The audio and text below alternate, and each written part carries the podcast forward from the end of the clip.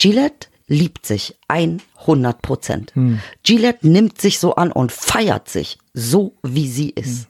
Und eigentlich habe ich, wenn du jetzt von meinem privaten Leben im Zusammenhang zu der Figur äh, nachfragst, ähm, habe ich die Ablehnung meiner selbst von Idyll auf die Bühne gebracht über Gillette.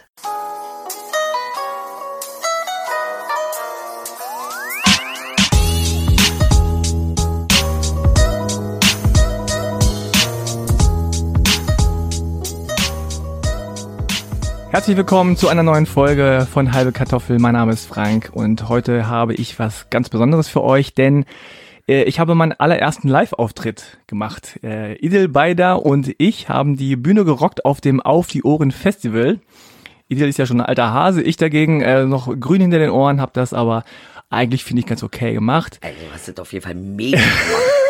Hast mich von den Socken gehauen, Bruder. Ich, das war das Interview meines Lebens, Mann. Wirklich jetzt. Also ich war total begeistert, war ein Knaller. Du hast es mega gemacht. Okay. das ist eigentlich das Intro jetzt hier. Egal. Auf jeden Fall, ähm, dann, also ihr hört den allerersten Teil. Da waren Idil und ich auf äh, der Bühne live. Das hört ihr zuerst und danach waren wir zusammen nochmal im Studio und haben den zweiten Teil bei großer Hitze äh, erledigt, gemacht, durchgeführt, wie man so schön im Deutschen sagt.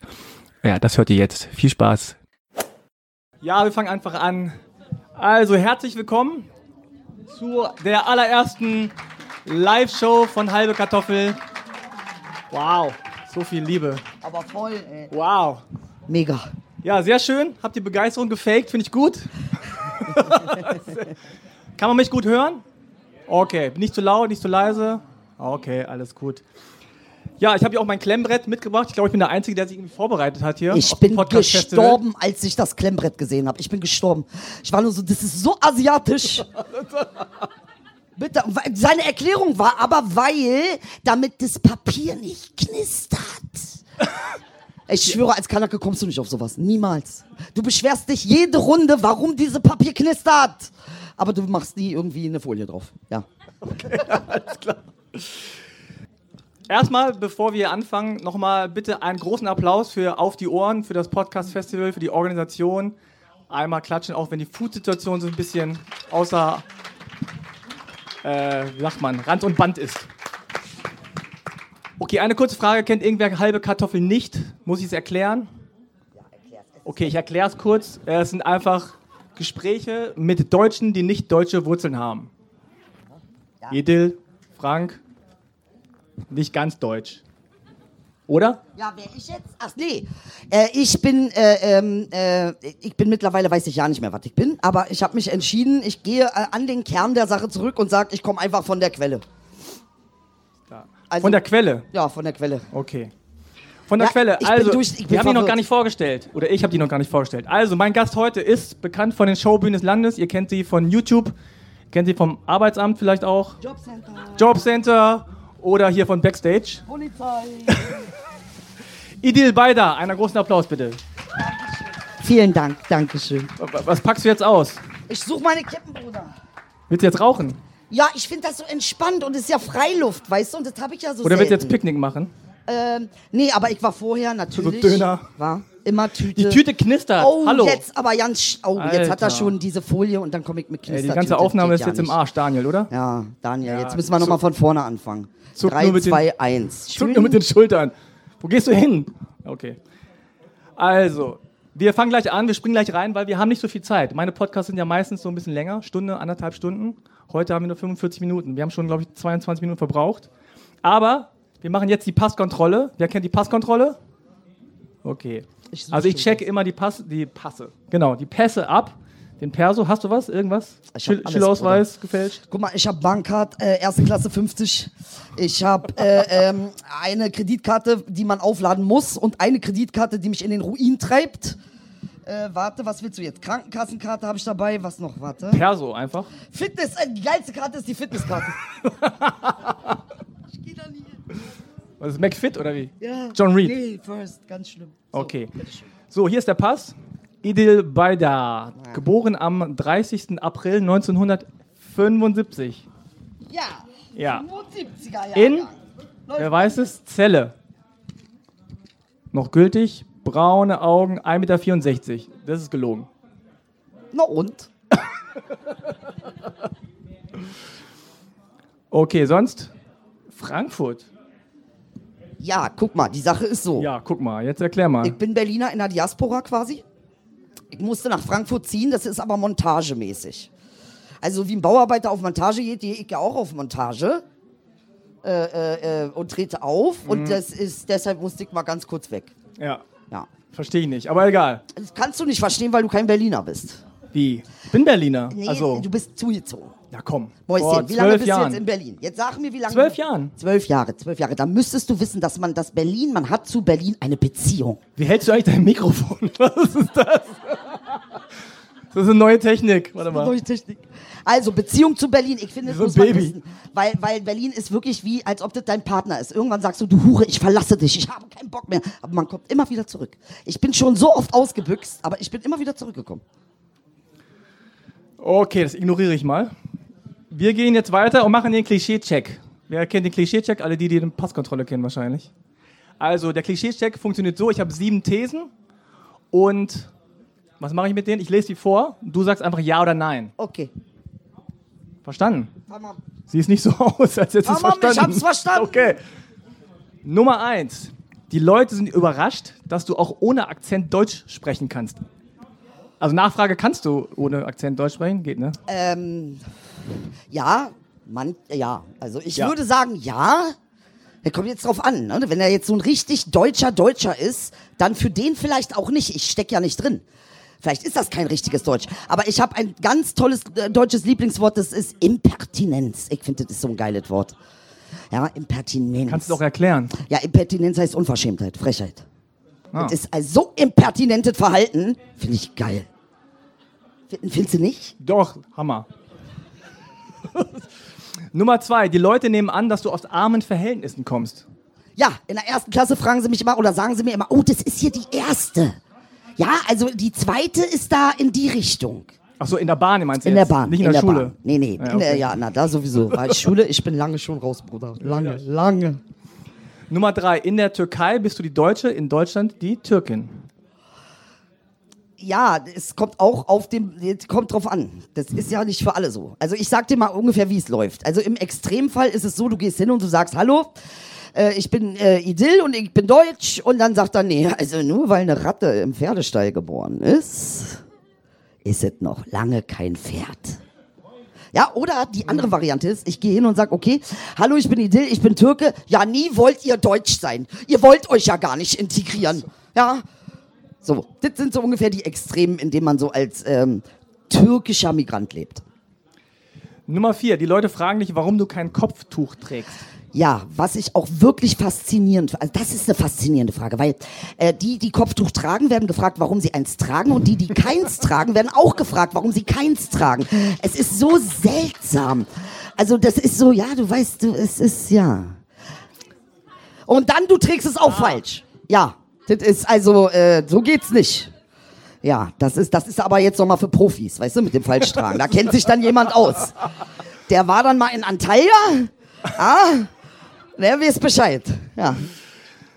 Nummer fünf, du hast es oft erlebt, dass Menschen vor dir über Türken oder Ausländer lästern. Ja, was ich auch ganz besonders oft erlebe, und das finde ich so surreal, wenn du anfängst, ähm, äh, so im Kanackenslang zu reden oder Türkisch zu sprechen, werden die Deutschen um dich sauer. Die werden sauer. Äh, Habe ich ganz oft erlebt. Ja, was soll denn das jetzt? Das verstehe ich nicht. Ja, aber auch wenn es dieses Kanackending ist, also es ist irgendwie so, nee, das ist Kacker, das, da darf ich jetzt sagen, dass das Kacker ist.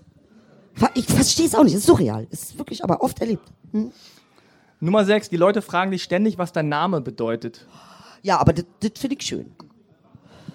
Ja, Ja. ja, finde ich schön. Was bedeutet er denn? Also pass auf, die folgende, die Sache war so.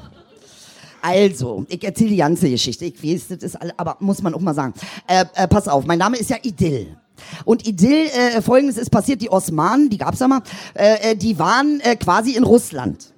Und, äh, äh, und da gab es eine Einheit, ein Bataillon, was zum Tode verurteilt war, weil sie ihr, die waren äh, angeschlagen und verletzt und hatten keinen Nachschub, nicht zu essen, nichts.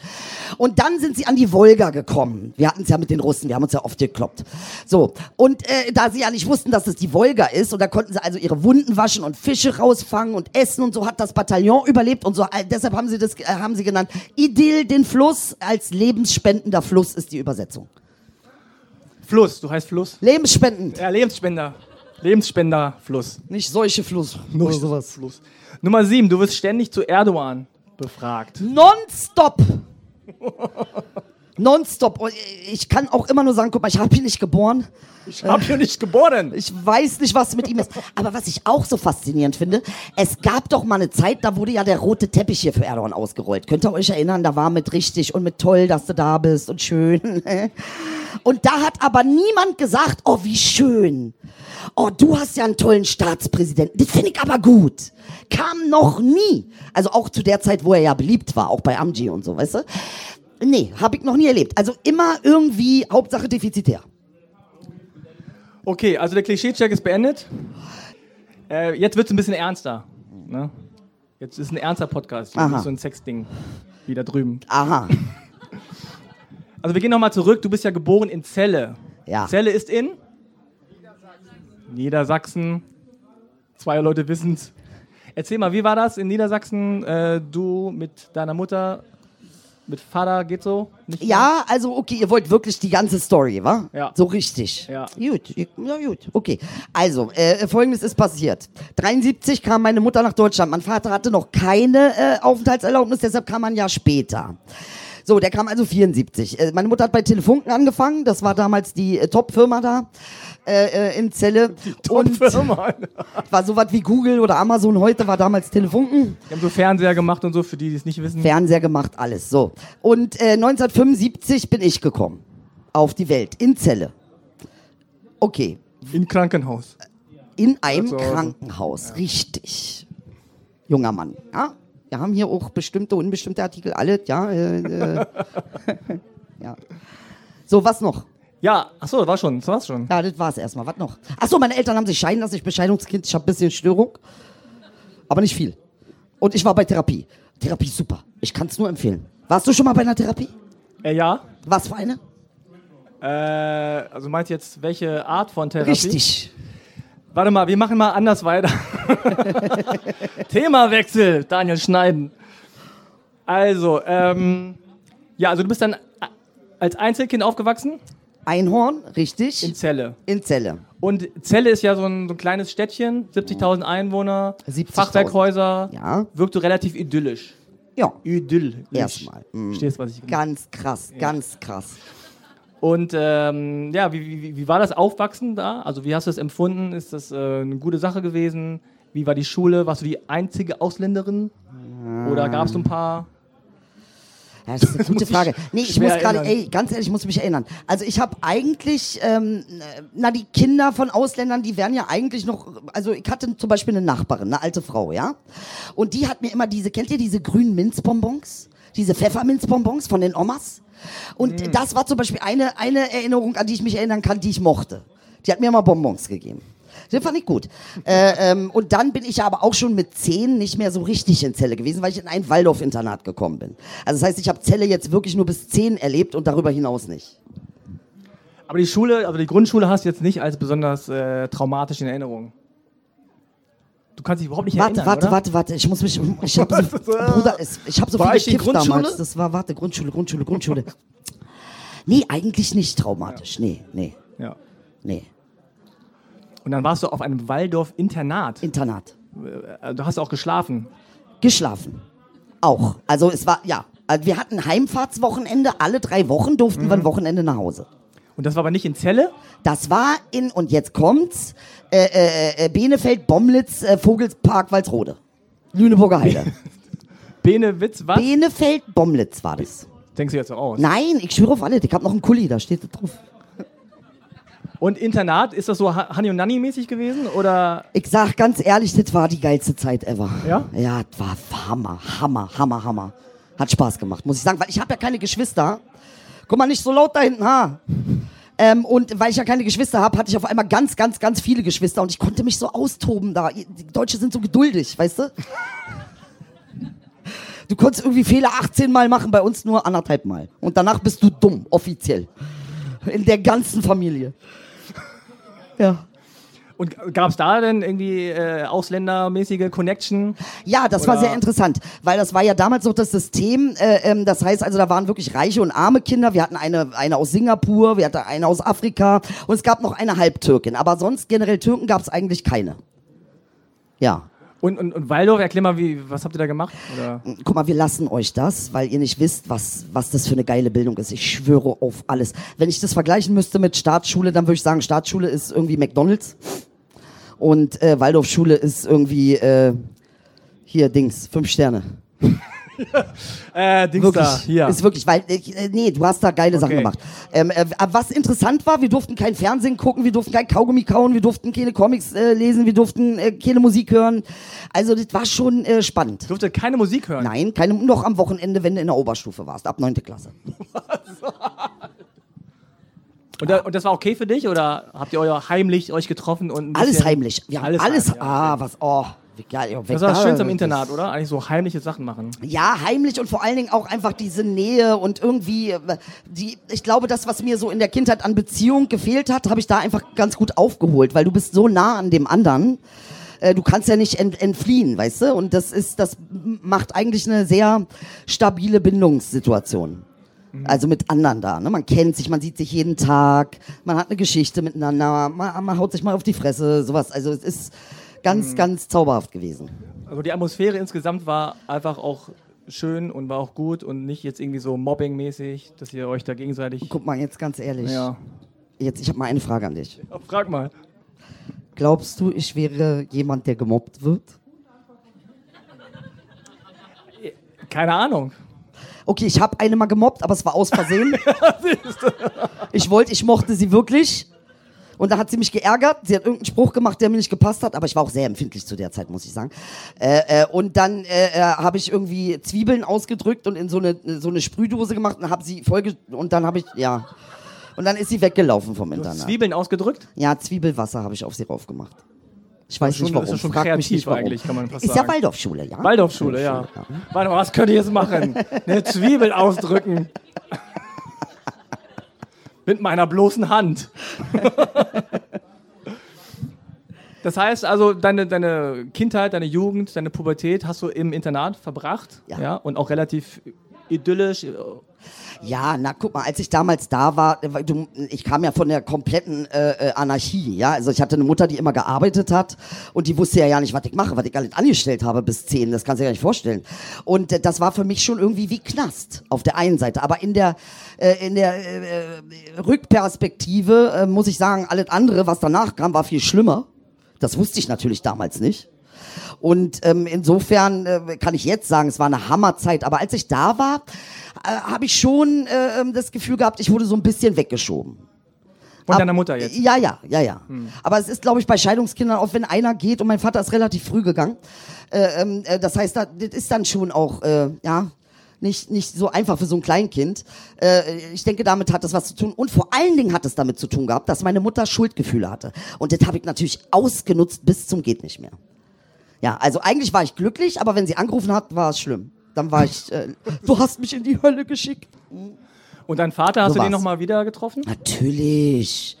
Guck mal, Kanackenpapas, die lassen nicht so schnell locker, weißt du? Die kommen nicht mit Vaterschaftsamt und du bezahlst und so. Nee, nee, nee, nee. Mein Vater, der hat schon, klar, der hatte auch einen Kopf voll und der musste auch sein Leben irgendwie aufbauen nach der Scheidung und so. Die ersten Jahre waren ein bisschen schwierig, aber so circa ab 25 ging's gut. Also als du 25 warst. Nein, na, ja, ja, ja. Aber ich habe ihn eigentlich regelmäßig gesehen, äh, so die ersten Jahre einmal im Jahr, ne, so Sommerferienmäßig. Und dann, ähm, als ich dann in Berlin gelebt habe, eigentlich jedes Wochenende. Also, ja. Und wann bist du dann nach Berlin gekommen? Berlin bin ich gekommen, äh, ein Jahr nach der Wende, 90, 91. Äh, und da war ich so 15, 15, Übergang 16. Mhm. Und warum? Also Meine Mutter äh, hatte mich ans Internat gegeben, weil sie sich weitergebildet hatte. Also das ist eben so, wofür ich ihr auch heute unendlich dankbar bin, dass ich das irgendwie miterleben durfte. Sie hat bei Telefunken angefangen, hat dann eine Änderungsschneiderei in Celle aufgemacht, die ist pleite gegangen, weil sie, du weißt doch, und dann kommen die und dann sagen bitte 8 Euro und nicht 25 und wirtschaftlich war sie da jetzt noch nicht so richtig fit und dann ist das Ding pleite gegangen. Dann hat sie sich äh, äh weitergebildet, dann hat sie sich zur Maskenbildnerin ausbilden lassen. Und damals war äh, ähm, der Einstieg äh, über Tourneetheatren. Also du konntest quer einsteigen ohne Ausbildung in so ein Theater, was eben gereist ist durch Österreich, Schweiz und überall. Äh, und ähm, äh, deshalb, also das war der Grund, warum sie mich eben in ein Internat gegeben hat, weil sie äh, dann sich weiterentwickeln konnte. Was auch heute, in, ne, kann ich nur sagen, Gott sei Dank hat sie das gemacht. Aber warum bist du nach Berlin gegangen? De, äh, ja, Entschuldigung. Also nach Berlin sind wir gegangen, weil einfach die Arbeitsmöglichkeiten für meine Mutter besser waren. Ach so, seid als zusammengegangen. in Celle, genau, Ah, okay. genau, genau. Und dann direkt Kreuzberg. Nee, nee, nee. Erst war Siemensstadt. Siemensstadt, Simon City, auch bekannt als Simon City. Und dann war ich da ungefähr bis 17 und dann äh, äh, bin ich ausgezogen. Aber auch, und meine Mutter hat mich auch so ein bisschen gedrängelt. Ich soll jetzt gehen. Aber fand ich gut, weil sie wollte eben, dass ich selbstständig werde und dass ich jetzt nicht hier bis 28, 29 zu Hause rumhänge, weißt du? Das fand ich gut. Und dann bist du nach Kreuzberg. Und dann bin ich direkt gleich Glogauer Straße 6, Kreuzberg, gleich tiefstes Kreuz, gleich drin. Und warum Kreuzberg? Weil äh, ich wusste, da gehör ich hin. Das Interessante war ja, als ich, also von der, in, der Waldorfschule war deine Identität wirklich nicht irre, relevant. Überhaupt gar nicht. Sowas wie kulturelle und du bist Türkin kannte ich gar nicht. Niemand hat mich darauf angesprochen, weil es irrelevant war. Also relevant war, äh, welche Noten ich habe oder äh, dass ich vielleicht ähm, bisschen äh, ja, zu willensstark manchmal aufgetreten, äh, nein, wir so Kinder halt. Aber ähm, es war nicht wichtig, ob ich eine Türkin war. Und dann komme ich nach Berlin und die allererste Frage äh, von den meisten Menschen war, ja, woher kommst du denn? Das ist sehr interessant, auch schon vor 30 Jahren. Äh, ähm, und dann, äh, ja, die meisten, die ich dann kenne, ich habe mich auch angezogen gefühlt zu diesem türkischen Teil, weil ich den Tatsache nicht kannte. Ich bin ja wirklich wie eine Kartoffel groß geworden. Meine Mutter ähm, hat ja, nee, ernsthaft, ist, äh, wallahi, ich musste erstmal Türke werden lernen. Das ist äh, äh, gar nicht so, also anspruchsvoll. Weil meine Mutter, was, was auch sehr spannend ist, sie hat ähm, äh, von Anfang an mit mir Deutsch gesprochen. Sie hat also kein Türkisch mit mir gesprochen. Ah, okay. Ja. Kannst du denn jetzt Türkisch? Also guck mal, wenn ich in die Türkei fahre, die lachen mich aus. Ja. Wirklich alle. Die denken, ich komme von irgendeinem Dorf. Also eigentlich, es reicht für Kreuzberg. Und hattest du denn so einen so einen, äh, Welcome to Kreuzberg-Moment? Nee. Okay. äh, nächste Frage. nee, aber du, ich meine, Kreuzberg, Waldorfschule ist ja schon ein anderes Pflaster. Und du sagst ja, du hast irgendwie erst äh, Türkin sein, Ja. lernen müssen. Ja. Äh, Was, waren so, was sind so die ersten Lektionen? Ähm, du meinst jetzt in Kreuzberg, ob man da lernt, Ja. türkisch zu werden? Nee, du hast ja gesagt, du, willst, Ja. du musstest erstmal lernen, Türkin zu werden. Oder Ja, ja, das, ja. den türkischen Anteil von dir irgendwie rauszukriegen. Also ich glaube, die ersten Lektionen, ich war eigentlich, und es wird jetzt viel überraschen, ich weiß, aber ich war ein stilles Kind. Die, äh, ja, ja, ich war ein stilles Kind. Aber ich musste erst mal lernen, äh, äh, meinen Mund aufzumachen. Und das, da bin ich Berlin aber auch sehr dankbar. Das ist auch sehr Berlin-spezifisch. Ähm, ich habe ungefähr nach einem halben Jahr und Niedersachsen, du weißt es, du bist selber aus Niedersachsen, du weißt, dass wir da, äh, ne, Niedersachsen ist eigentlich eine, äh, vom Sprachduktus her doch sehr anspruchsvoll. Ähm, und das ist ungefähr in drei Wochen äh, äh, ist mein Sprach äh, Niveau äh, gesunken. Niveau, aber drastisch Ja. gesunken. Und es gab echt eine Situation, kann ich mich dran erinnern, da habe ich dann Berlinert, hat gesagt, Mama und so, war, das finde ich ganz scheiße. Und dann äh, hat sie gesagt, mein Kind wird asozial. das fand die ganz schlimm, das war ganz schlimm für die. Aber meine, es war ist eben Anpassung, ne? So Spiegelneuronen und so. Hm? Aber das, das war für dich auch ein, so, so ein Moment, wo du sagst, so, das ist ein Teil, den ich auch gerne integrieren möchte in mein, in mein Sein quasi, ja? Ja, weil, guck mal, ich habe ja eine Sache und ich glaube, das ist sehr interessant, ähm, äh, wenn es irgendwie darum geht, ähm, äh, im Austausch oder sich heimisch zu fühlen oder wohl zu fühlen. Natürlich gehören dazu bestimmte Rituale. Guck mal, ich glaube, viele Ausländer haben äh, erlebt, dass du zu einer deutschen Schulkameradin mitgekommen bist und dann haben die sowas gesagt wie, ja, wat, jetzt warte mal hier, wir essen jetzt Mittag und dann kommt die Simone. Äh, Das, ist natürlich bei uns ganz anders. Ne? Also es wäre unhöflich, dem Kind äh, ähm, kein Essen zu geben. Also es ist dann so, es ist einfach nur anders, ohne das zu bewerten. Mein Gott, das ist wirklich nicht zu bewerten. Es ist anders. Und das äh, gibt dir aber das Gefühl, du gehörst eher dazu. Also wenn, wenn du dann am Tisch mitsitzt und mit isst ne, und nicht im Zimmer wartest, bis Simone fertig äh, gegessen hat, die Suppe. Und das waren so Sachen, ähm, wo ich, ich glaube, da diese Wärme, dieses äh, Zugehörigkeitsgefühl ähm, äh, war für mich unter Kreuzbergern, unter Türken, äh, ähm, waren ja auch viele Deutsche da, also ne, aber eher so, man teilt. Auch Waldorfschule ist natürlich sehr auf Kollektiv ausgelegt. Also auch da, man ist zusammen, ne, man macht die Dinge zusammen, bisschen wie Osten. Aber ähm, ja, war wirklich so. Deshalb, ich mag Os- Ossis. Ich komme mit denen so gut klar. Bombe. Wir haben, irgendwie haben wir einen Vibe, der läuft, weißt du? Aber das weißt du nicht, du bist Niedersachse. Jedenfalls, äh, wo waren wir stehen geblieben? Was noch? Äh, ich wollte noch darauf hinaus, also du bist dann, äh, also in Kreuzberg, äh, hast dich da ein bisschen heimisch gefühlt. Hast du denn auch gemerkt, dass da andere Seiten aus deiner Persönlichkeit rauskommen? Also dass du, wie du sagst, dann einfach anders redest, dich anders gibst, vielleicht auch dich anders ähm, von anderen Menschen beeinflussen lässt? Das Interessante ist, ich hatte in Kreuzberg eigentlich gar nicht so viele türkische Kontakte. Weil in Kreuzberg war eher das Gefühl von, ich meine, das waren ja auch noch so die Zeit kurz nach Tonstein und Scherben und kurz nach besetzte Häuser. Da waren ja auch viele linke Deutsche. Und Kreuzberg war für mich immer so das Gefühl, du gehst auf die Straße und eigentlich beginnst du ein Abenteuer. Du weißt nicht, was als nächstes passiert, wen du triffst oder was irgendwie läuft. Und das fand ich an Kreuzberg einfach mega geil, diese Freiheit. Und wir haben uns wirklich ausgelebt. Also, ich meine richtig ausgelebt. Also, richtig. Ja, erzähl mal. Was, was habt ihr gemacht? Okay, das ist natürlich jetzt sehr, sehr viel. Du musst ein bisschen äh, Ja, du, äh, spezifischer fragen. Hast du eine Anekdote, die dir so Ich habe Gedächtnis acht? Millionen Ane Ja, dann nimm eine von den Anekdoten. acht Millionen. Irgendeine. Tschüss, Bruder, warte. Nächste Frage. Ich komme nochmal drauf zurück. Ich überlege, während ich rede. Was hast du denn überhaupt gemacht? Also, du, hast du studiert? Nee, ich war Waldorfschule. Pass auf, folgendes ist passiert. Ich war Waldorfschule. Und dann war ich im Märkischen Viertel und da bin ich dann nach einem Jahr weggegangen, äh, weil irgendwie hat es nicht geklappt. Und dann bin ich nochmal in Dahlem auf die Waldorfschule, aber auch nur ein halbes Jahr, weil dann hatte ich keinen Bock mehr und dachte, ich will Kapitalist werden. und habe dann relativ schnell angefangen zu arbeiten. Also, äh, Was hast du ähm, gemacht? Auch eigentlich, äh, und das ist faszinierend, ich habe das echt geschafft, zehn Jahre schwarz zu arbeiten, ohne das mitzukriegen. Ernsthaft. Ich war nicht angestellt. Das habe ich erst gemerkt, wenn ich dann, als ich dann äh, Probleme gekriegt habe. Egal. Ähm, äh, Aber was hast du denn gemacht? Was ich habe gekellnert. Ähm, ich habe viel in der Gastronomie gearbeitet. Okay. Mhm, viel Gastronomie oder im, im hier, sag mal schnell hier, weiß ich nicht, Shorts verkaufen oder sowas. Shorts. Ja, ich habe auch immer viel gearbeitet. Surfladen. Hast du im Äh, Surfladen nee, nee, gearbeitet? nee, Tatsache war so ein Bikerladen. L- Ah, ja, okay. Bikerladen, Bikerladen, genau. Ja. Die haben mich genommen, weil ich aussehe wie eine Squaw. Weißt du? Hat gepasst. Haben sie gesagt. Ja. Mit Indianer, Cowboy-Stiefel und so. Ja, ernsthaft Ja, jetzt? ernsthaft. Die haben gesagt, du siehst aus wie eine Score, komm rein. Ja, ja. Kannst mitmachen. Ja, da war ich jetzt auch noch, guck mal, ich war jung, ich war schön, verstehst du, was ich meine? Ich bin immer noch schön, aber anders schön, weißt du? Das war anders. Und hast dich so ein bisschen äh, mit Jobs über Wasser gehalten. Ja, ja, ja. Ich war auch sehr neugierig. Ich habe wirklich viel, viel, viel, viel ausprobiert. Wirklich wahnsinnig viel. Ja. Was hast du noch gemacht? Gekellnert? Ich habe auch noch äh, künstlerische Sachen gemacht. Ne? Ich habe angefangen mit Hip-Hop. Also typische Kanackenlaufbahn. Man fängt an mit Hip-Hop. Erstmal Hip-Hop. Äh, wirklich, das war auch schon damals so. Und dann habe ich ein bisschen Theater gemacht gerappt und oder was hast du Hörspiele. gemacht? Ich habe gerappt. Oder DJ. Nein, ich habe gerappt, aber es war eine miese Zeit für mich. Ich sag mal so, weil ich komme ja noch, guck, man darf sich vergessen, ich bin jetzt 75 geboren, das heißt, ich bin jetzt 44.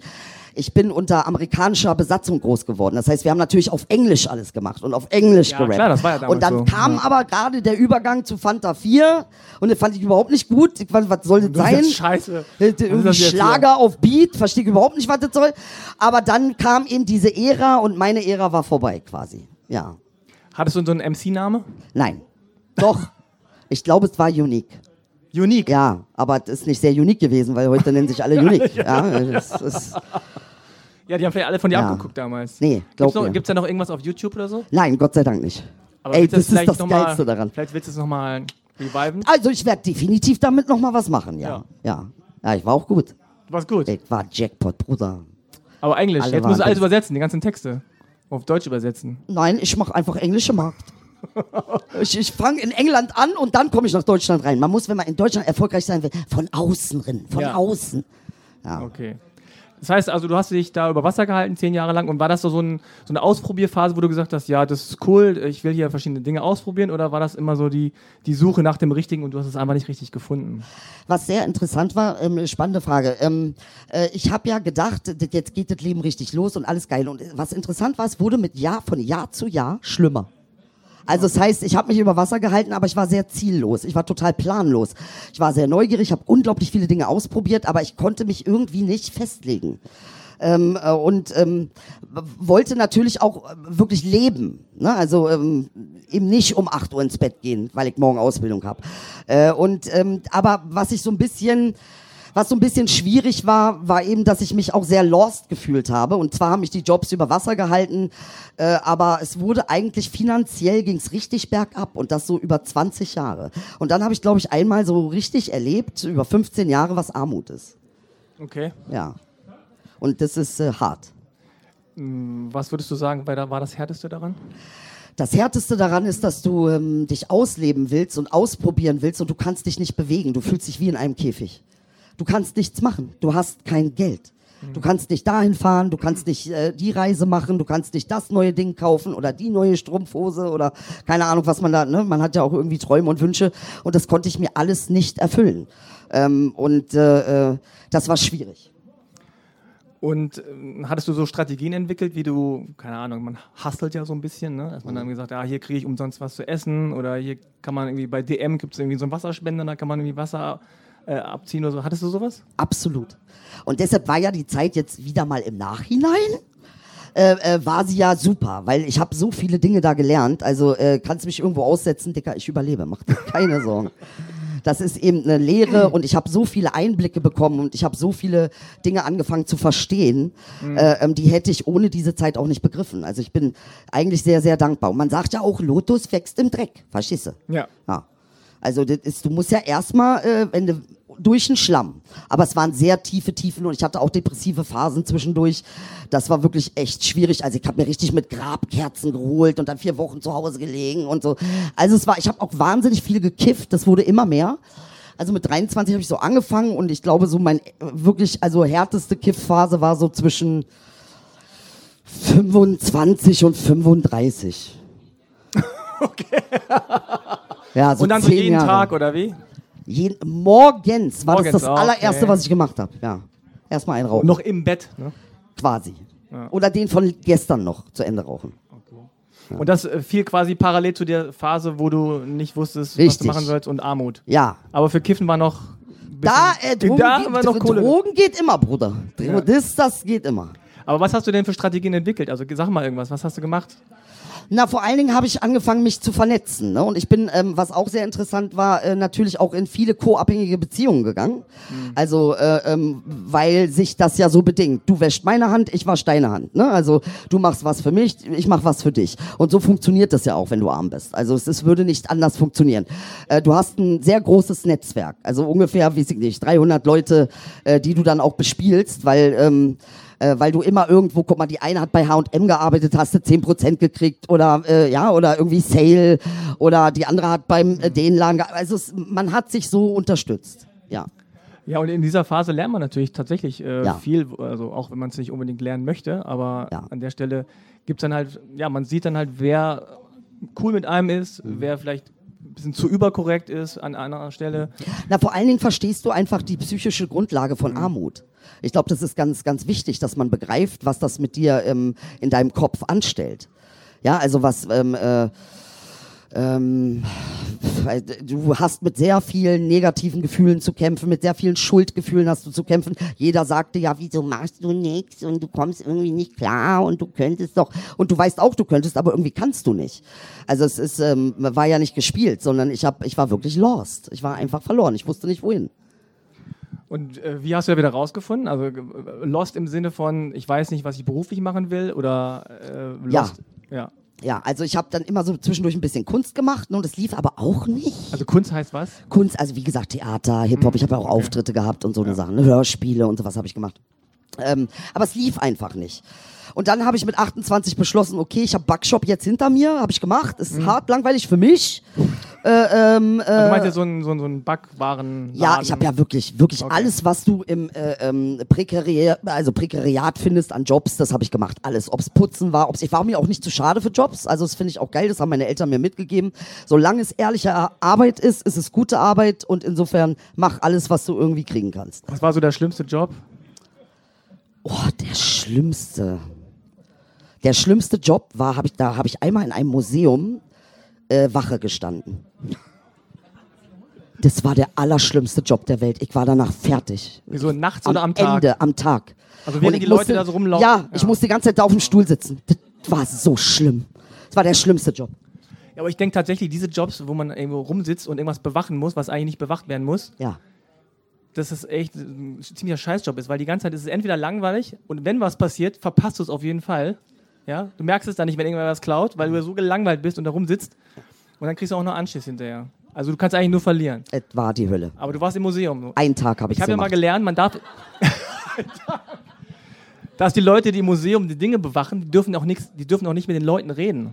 Ja, wovon, wo weißt du das? Ja, weil ich eine kenne, die im Museum gearbeitet hat. Ah. Und zwar, weil die, ähm, die, die langweilen sich und die haben das Gefühl dann, ja, ich kenne mich aus mit diesem Kunstwerk und so und erzählen den Leuten dann irgendeinen Quatsch. Ja.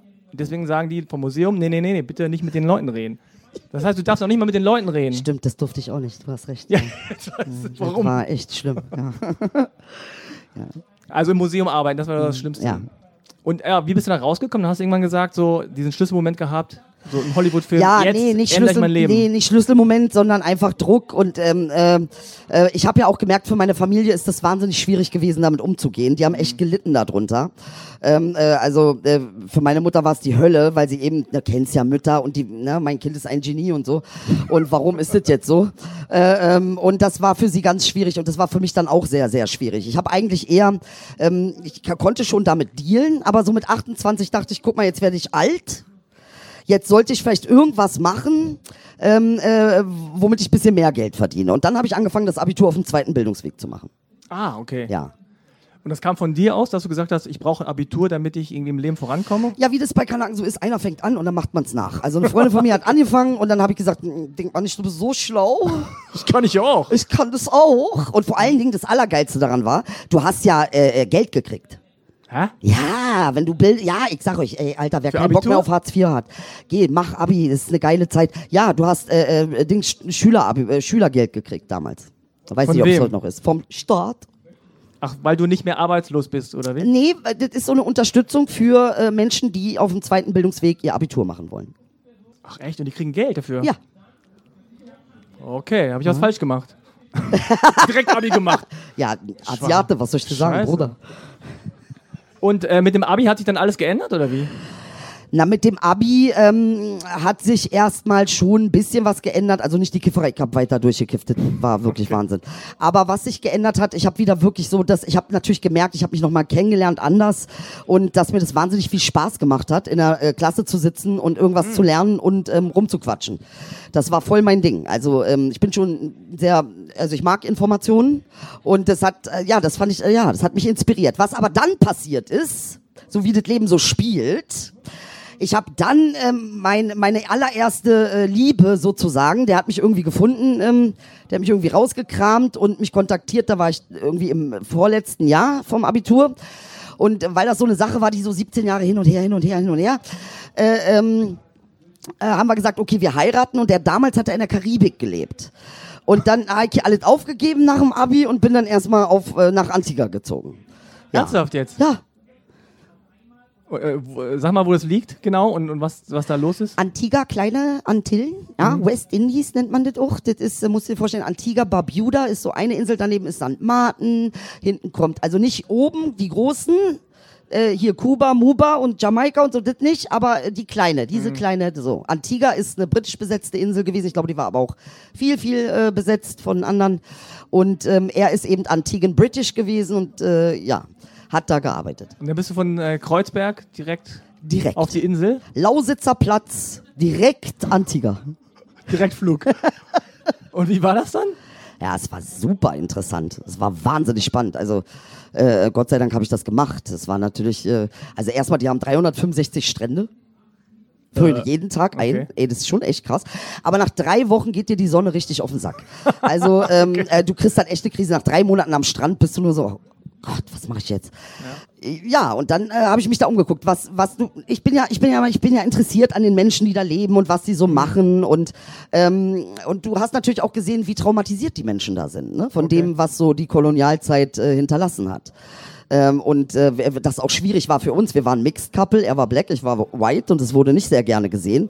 Ich wurde auch öfter beschimpft. Äh, Ja? Ja, ja, aber ja, was willst du denn sagen? Du Ja, saß, was, haben äh, die, was haben die dir gesagt? ja, fucking white bitch und so Ah, eine okay. Sache. Äh, äh, ja, aber ey, du bist nicht sauer, weil du weißt ja, was da passiert ist. Verstehst du? Du Ja. bist nur so, Mann, ey, ja, was soll ich dir sagen? Kann nichts dafür. Verstehst du? Türkei. Ja. Aber guck mal, du musst dir das so vorstellen. Für mich war es irgendwie eine Insel und mit Traum und mit Riesenschmetterling und, und hier läuft ein Hund und da eine Katze und hier ist ein Pferd.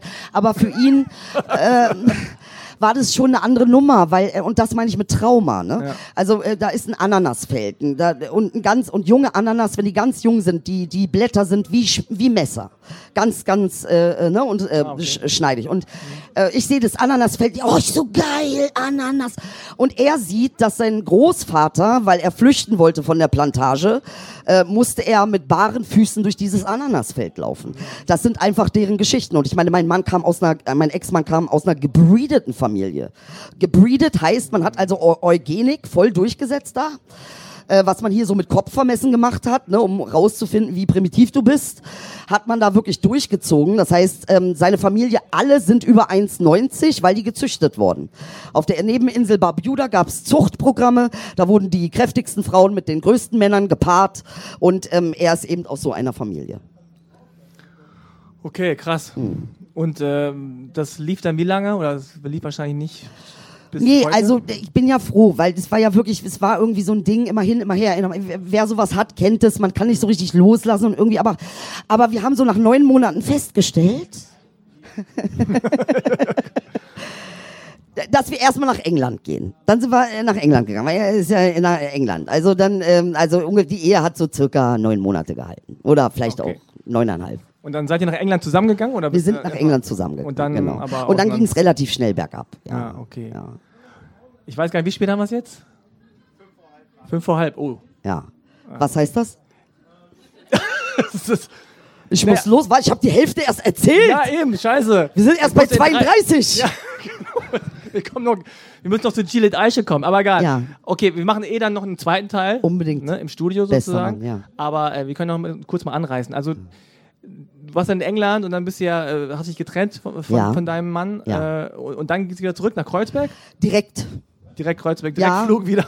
Direkt Kreuzberg. Lausitzer Platz. Nicht Lausitzer Platz, diesmal richtig Dings. Hier. Kotti. Äh, Kotti, richtig Kotti. Okay, Ja.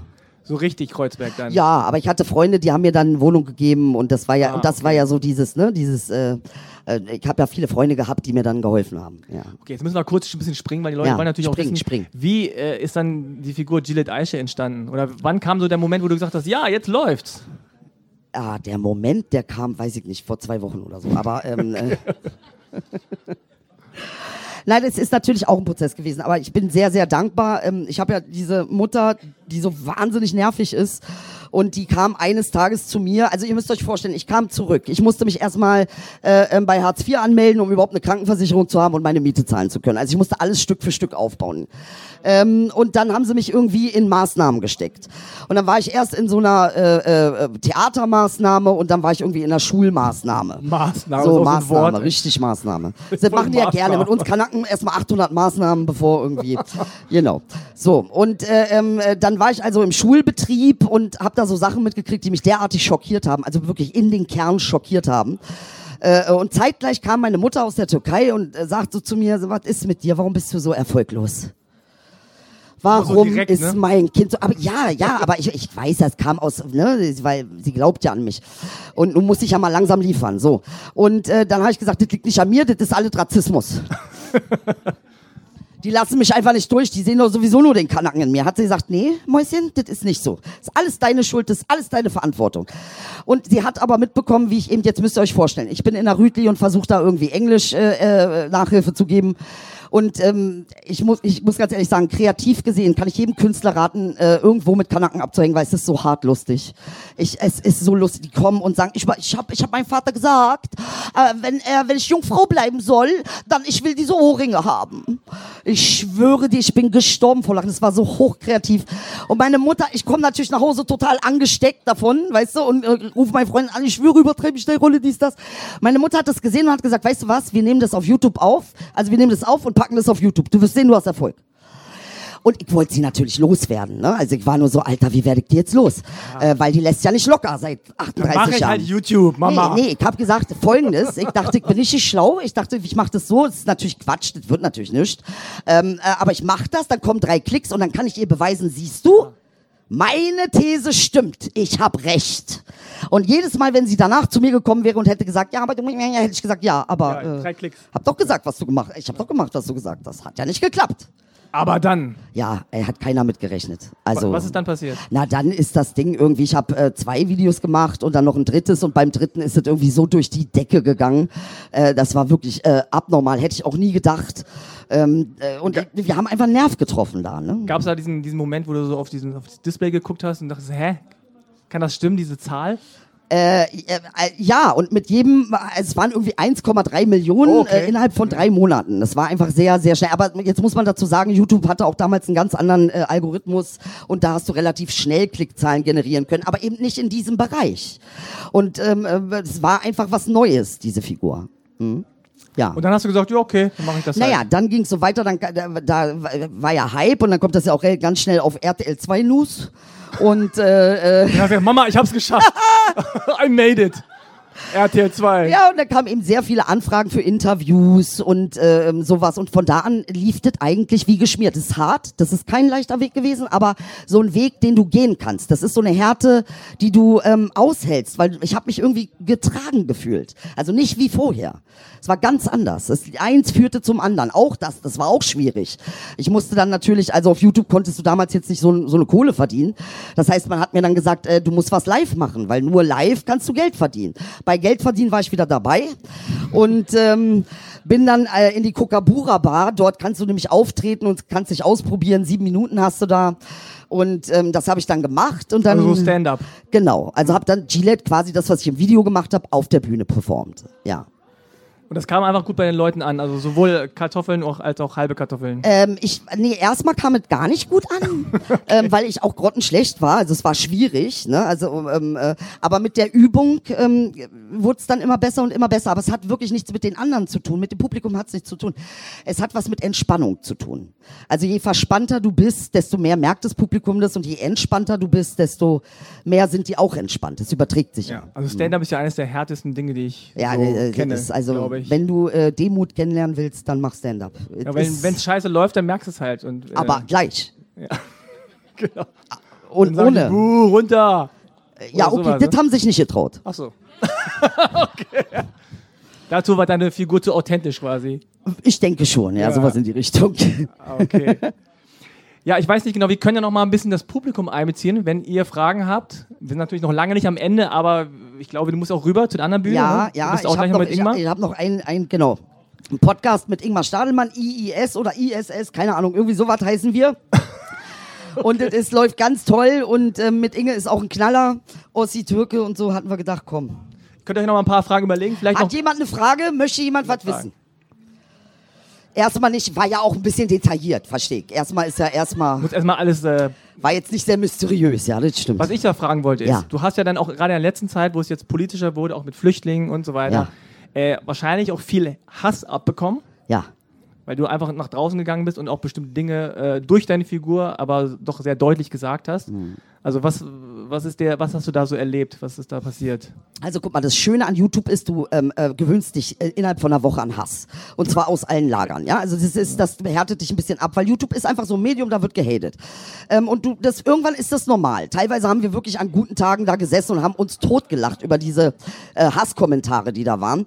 Aber ich empfehle niemanden an schlechten Tagen Hasskommentare zu lesen, es zieht einen echt runter.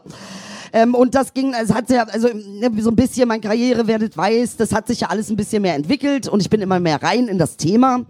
Und jetzt letztens habe ich äh, ähm, Droh-SMS bekommen von einem Herrn Obersturmbannführer. Äh, ähm, und die ersten Droh, naja, hat gesagt, ja gut, das, was, was mich aber erschreckt hat, war, der hatte meine Telefonnummer. Und der hat offensichtlich auch gut recherchiert. Äh, der hat dann in der zweiten noch, wir knallen dich ab und deine Mutter und äh, dich. Und bei meiner Mutter hört's dann halt irgendwie auf. Ne? Also wenn du das Gefühl hast, du kannst deine ähm, äh, Familie nicht mehr schützen, äh, dann äh, überlegst du, ob, ob, also, ob, ob du verantwortlich handelst mit dem, was du machst. Ähm, Und äh, jetzt ist er freundlicher geworden. Ich habe jetzt gestern wieder eine gekriegt, da hat er mich gefragt, ob ich nicht doch lieber gehen möchte mit meiner 67-jährigen Mutter. Ich habe danach irgendwie sieben Anzeigen ge geschaltet. Mir war ja schon klar, dass die Polizei da ja nichts machen wird. Äh, äh, entweder nicht kann oder nicht will. Ähm, und die wurden auch alle eingestellt. Aber, und jetzt kommt das Gute, ich habe zwei Erfahrungen über diese Drohung gemacht, die ähm, ich nicht missen möchte. Insofern äh, ähm, ist es fast schon irgendwie halt ein Minus, was ins Plus gegangen ist. Ich habe wahnsinnig viel Solidarität erfahren. Und das wirklich aus allen Lagern. Und ich muss ganz ehrlich sagen, ich habe ja, ich habe schon ein bisschen Hate auf Kartoffeln gehabt auf meinem Film, weißt du? Aber an dem Punkt hat sich das gedreht. Ähm, ich habe so viel Liebe gekriegt, äh, das, das äh, hat mir so derartig gut getan. Ähm, eben auch ne, Deutsche, die gesagt haben, das geht nicht äh, weil du entwickelst schon sowas wie, äh, na, blaue Auge ist jetzt nicht unbedingt mein Freund. Ich muss immer aufpassen, weißt du? Muss immer aufpassen, will der mir jetzt. Und das ist so ein komischer Film, der bei dir einfach abläuft, wenn du das erlebst. Ich habe ja auch viele Sachen in dieser Richtung erlebt. Ähm, und das hat das eigentlich so echt äh, die Waage nochmal vom Minus total ins Plus geholt. Und da kam ich auf den zweiten guten Gedanken, dass wir eigentlich äh, sowas wie ein Antirassismusgesetz bräuchten. Weil mir klar geworden ist, dass Rassismus überhaupt gar nichts mit Meinung zu tun hat. Ne? Also ist auch der Weg so, ähm, sondern dass Rassismus ein System ist. Und auch du suchst dir deine Täterrolle nicht aus, du wirst da einfach reingeboren. Ist so. Und ich suche mir diese Rolle nicht aus und ich werde da einfach reingeboren. Nee, das muss man einfach mal sagen, weißt du? Und das ist ähm, äh, eine schwierige Position.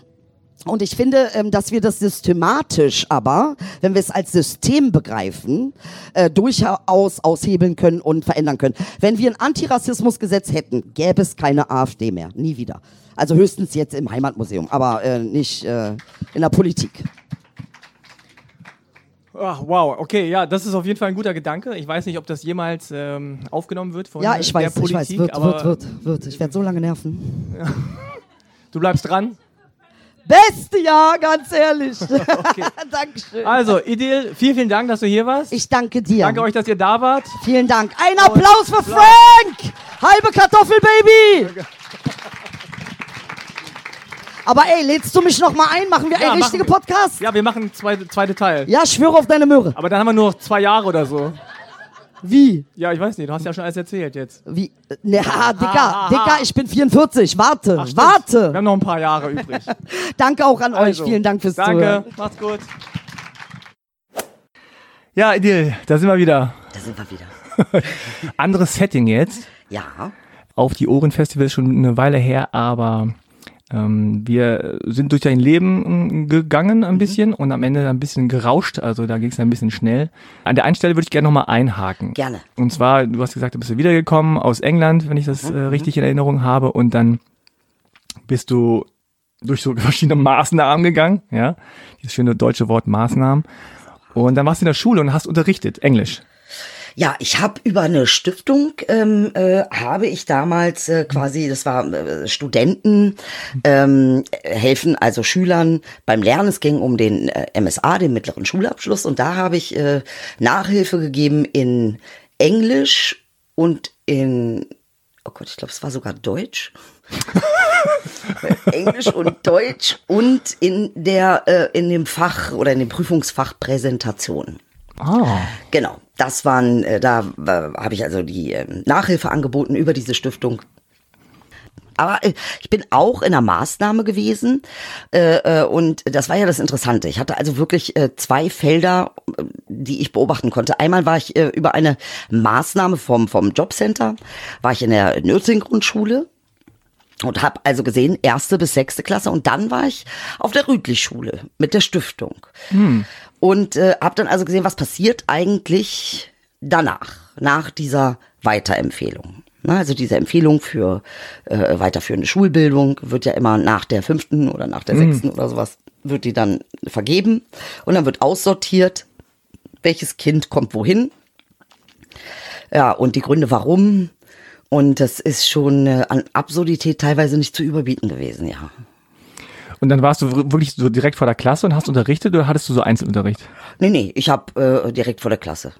Und wie warst du so als äh, Lehrerin, so eher die autoritäre Nummer oder, oder Kumpel? Also ich bin so eine Mischung zwischen Entertainment und, und auf die Fresse.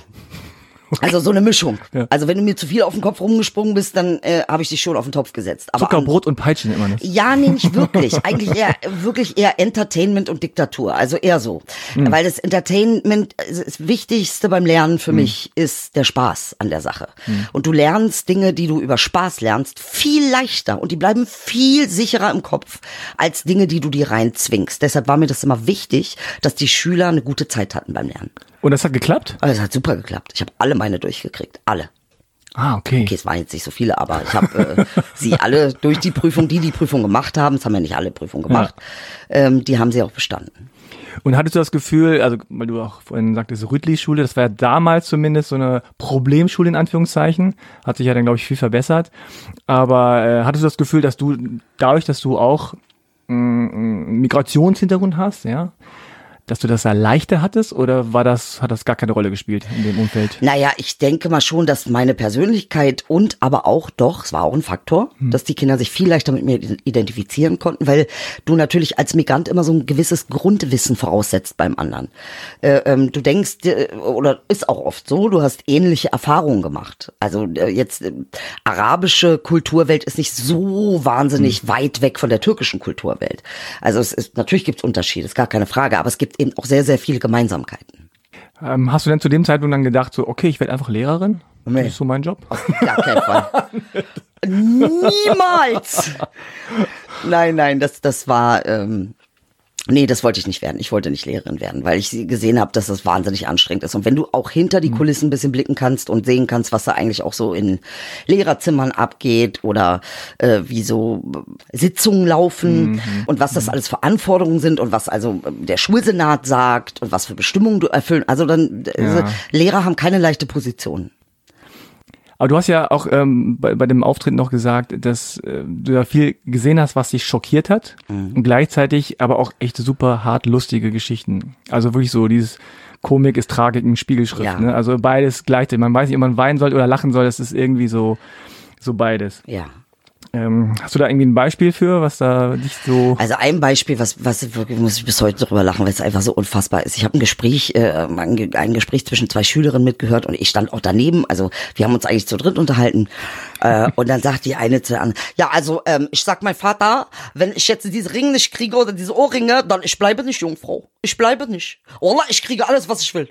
Also diese, dies, es war so lustig und äh, Orientalen lachen darüber auch, weil Jungfrau bleiben ist ja bei uns irgendwie ähm, äh, schon irgendwie so eine interessante Nummer. Ähm, und alleine auf diese Idee zu kommen, die Eltern zu erpressen, damit, dass man nicht mehr Jungfrau bleibt, damit man die Ohrringe kriegt, fand ich einfach nur genial, genial, kreativ. Absolut. Und sie ist natürlich auch irgendwie so, so, es ist ja schon fast Satire, was sie mit ihren Eltern macht, weil es ist ja lächerlich. Was soll jetzt dieses Jungfraugehabe? Was ist das jetzt für ein Quatsch? Also ist sie dann ein schlechteres Mädchen oder was passiert dann? Oder äh, wird Ja, der- wer kontrolliert Himmel das dann auch schwarz? am Oder Ende? wer kontrolliert das? Oder kontrollieren tun die das schon lange? okay, da keine Sorgen. Da gibt's Mittel und Wege, ja. Aber nee, nee, also es ist Tatsache, Mhm. das war eines der Geschichten, wo ich echt lachen musste. Und ich meine, dieses äh, übertreibt nicht deine Rolle ist ganz eindeutig Rütli-Schule. Das ist jetzt nicht aus meiner Feder entstanden. Das Mhm. ist, äh, habe ich da von den Jugendlichen ge- übertreibt und nicht deine Rolle, ich klatsch dir gleich eine. Und alleine schon diese Art und ich musste so lachen. Aber es ist, weil es einfach so drüber war, aber auch irgendwie total passend. Ich meine, wir spielen doch alle unsere Rollen. Dann übertreib doch deine bitte nicht. Also, ich, also genial, genial. Ja, ich meine, man muss auch mal sehen, dass dieses in Anführungszeichen falsche Deutsch ab und zu dann einfach auch äh, echt äh, ja kreativ ist, ja, ob gewollt oder nicht gewollt an der Stelle. Frank, es gibt kein falsches Deutsch. Ja, Das muss ich jetzt mal ganz ehrlich an dieser Stelle sagen. Jeder Sprachwissenschaftler wird dir diesen Satz sagen. Es gibt, äh, man hat sich geeinigt auf Ja. bestimmte Regeln, aber da Sprache dem Sprachwandel unterliegt, gibt es kein falsches, keine, keine Fal kein falsches Deutsch, weil die Sprache sich verändert und wandelt. Und es war vor 150 Jahren, was wir jetzt reden, äh, war vor 150 Jahren undenkbar. Ja. Ja, und deshalb finde ich das immer so, aber schön, dass du es gesagt hast. Dann kann ich diesen Satz nochmal sagen. Es gibt kein falsches Deutsch. das ist die Überschrift. Ihr beide, es gibt kein falsches Deutsch. aber okay, du hast also gesagt, nee, also, macht schon Spaß mit den Kids, aber so das drumherum Lehrer sein, muss jetzt nicht. Das ist ja sozusagen für jemanden, der künstlerisch tätig ist, natürlich ein großes Geschenk in Anführungszeichen, ne, dass man auch ein Leben gelebt hat, ne, das, Ja. worüber man dann berichten kann und verschiedene Menschen getroffen hat, ganz unterschiedlicher Art. Ja. Dass man dann einfach auch so ein bisschen äh, ja ein Gefühl für Menschen generell entwickeln kann. Mhm. Jetzt als du diese diese, diese Figur Gillet Eiche ähm, entwickelt hast, war das eher so ein, das kam dir aus dir raus oder hast du dich hingesetzt so mit mit Bleistift und Klemmbrett. Deutsch, richtig Alman So, jetzt warte mal. Wie ist jetzt mein Charakter? Oder nee, kam das so gar nicht. Das spontan? ist natürlich, das ist natürlich äh, ähm, durch das durch das äh, ähm, Machen entstanden. Ne? Mhm. Also es ist ähm, definitiv keine Reißbrettinszenierung, ähm, äh, sondern eigentlich die Faszination. Und ich glaube, das ist für mich so, sowieso generell die mein meine mein künstlerischer Instinkt ist immer Faszination ist immer ähm, das, was mich selbst äh, fasziniert, was ich großartig finde. Mhm. Ähm, und das gepaart mit meinem doch durchaus starken Drang, immer an die Grenzen zu gehen und mir genau die Dinge anzugucken, die andere ablehnen äh, oder viele, viele, viele andere ablehnen. Mhm. Äh, ähm, also immer so ein bisschen auch eine Grenzgängerin zu sein und ähm, auch dahin zu gehen, wo eben keiner ist ähm, oder auch nicht gerne hingeht oder was kacker ist und schmuddelig und fui und auf mhm. Weiher. Äh, das ist eben die Mischung bei mir. Ne? Also dass ich äh, ähm, ja, Gillette ist ja auch ein Integrationsalbtraum.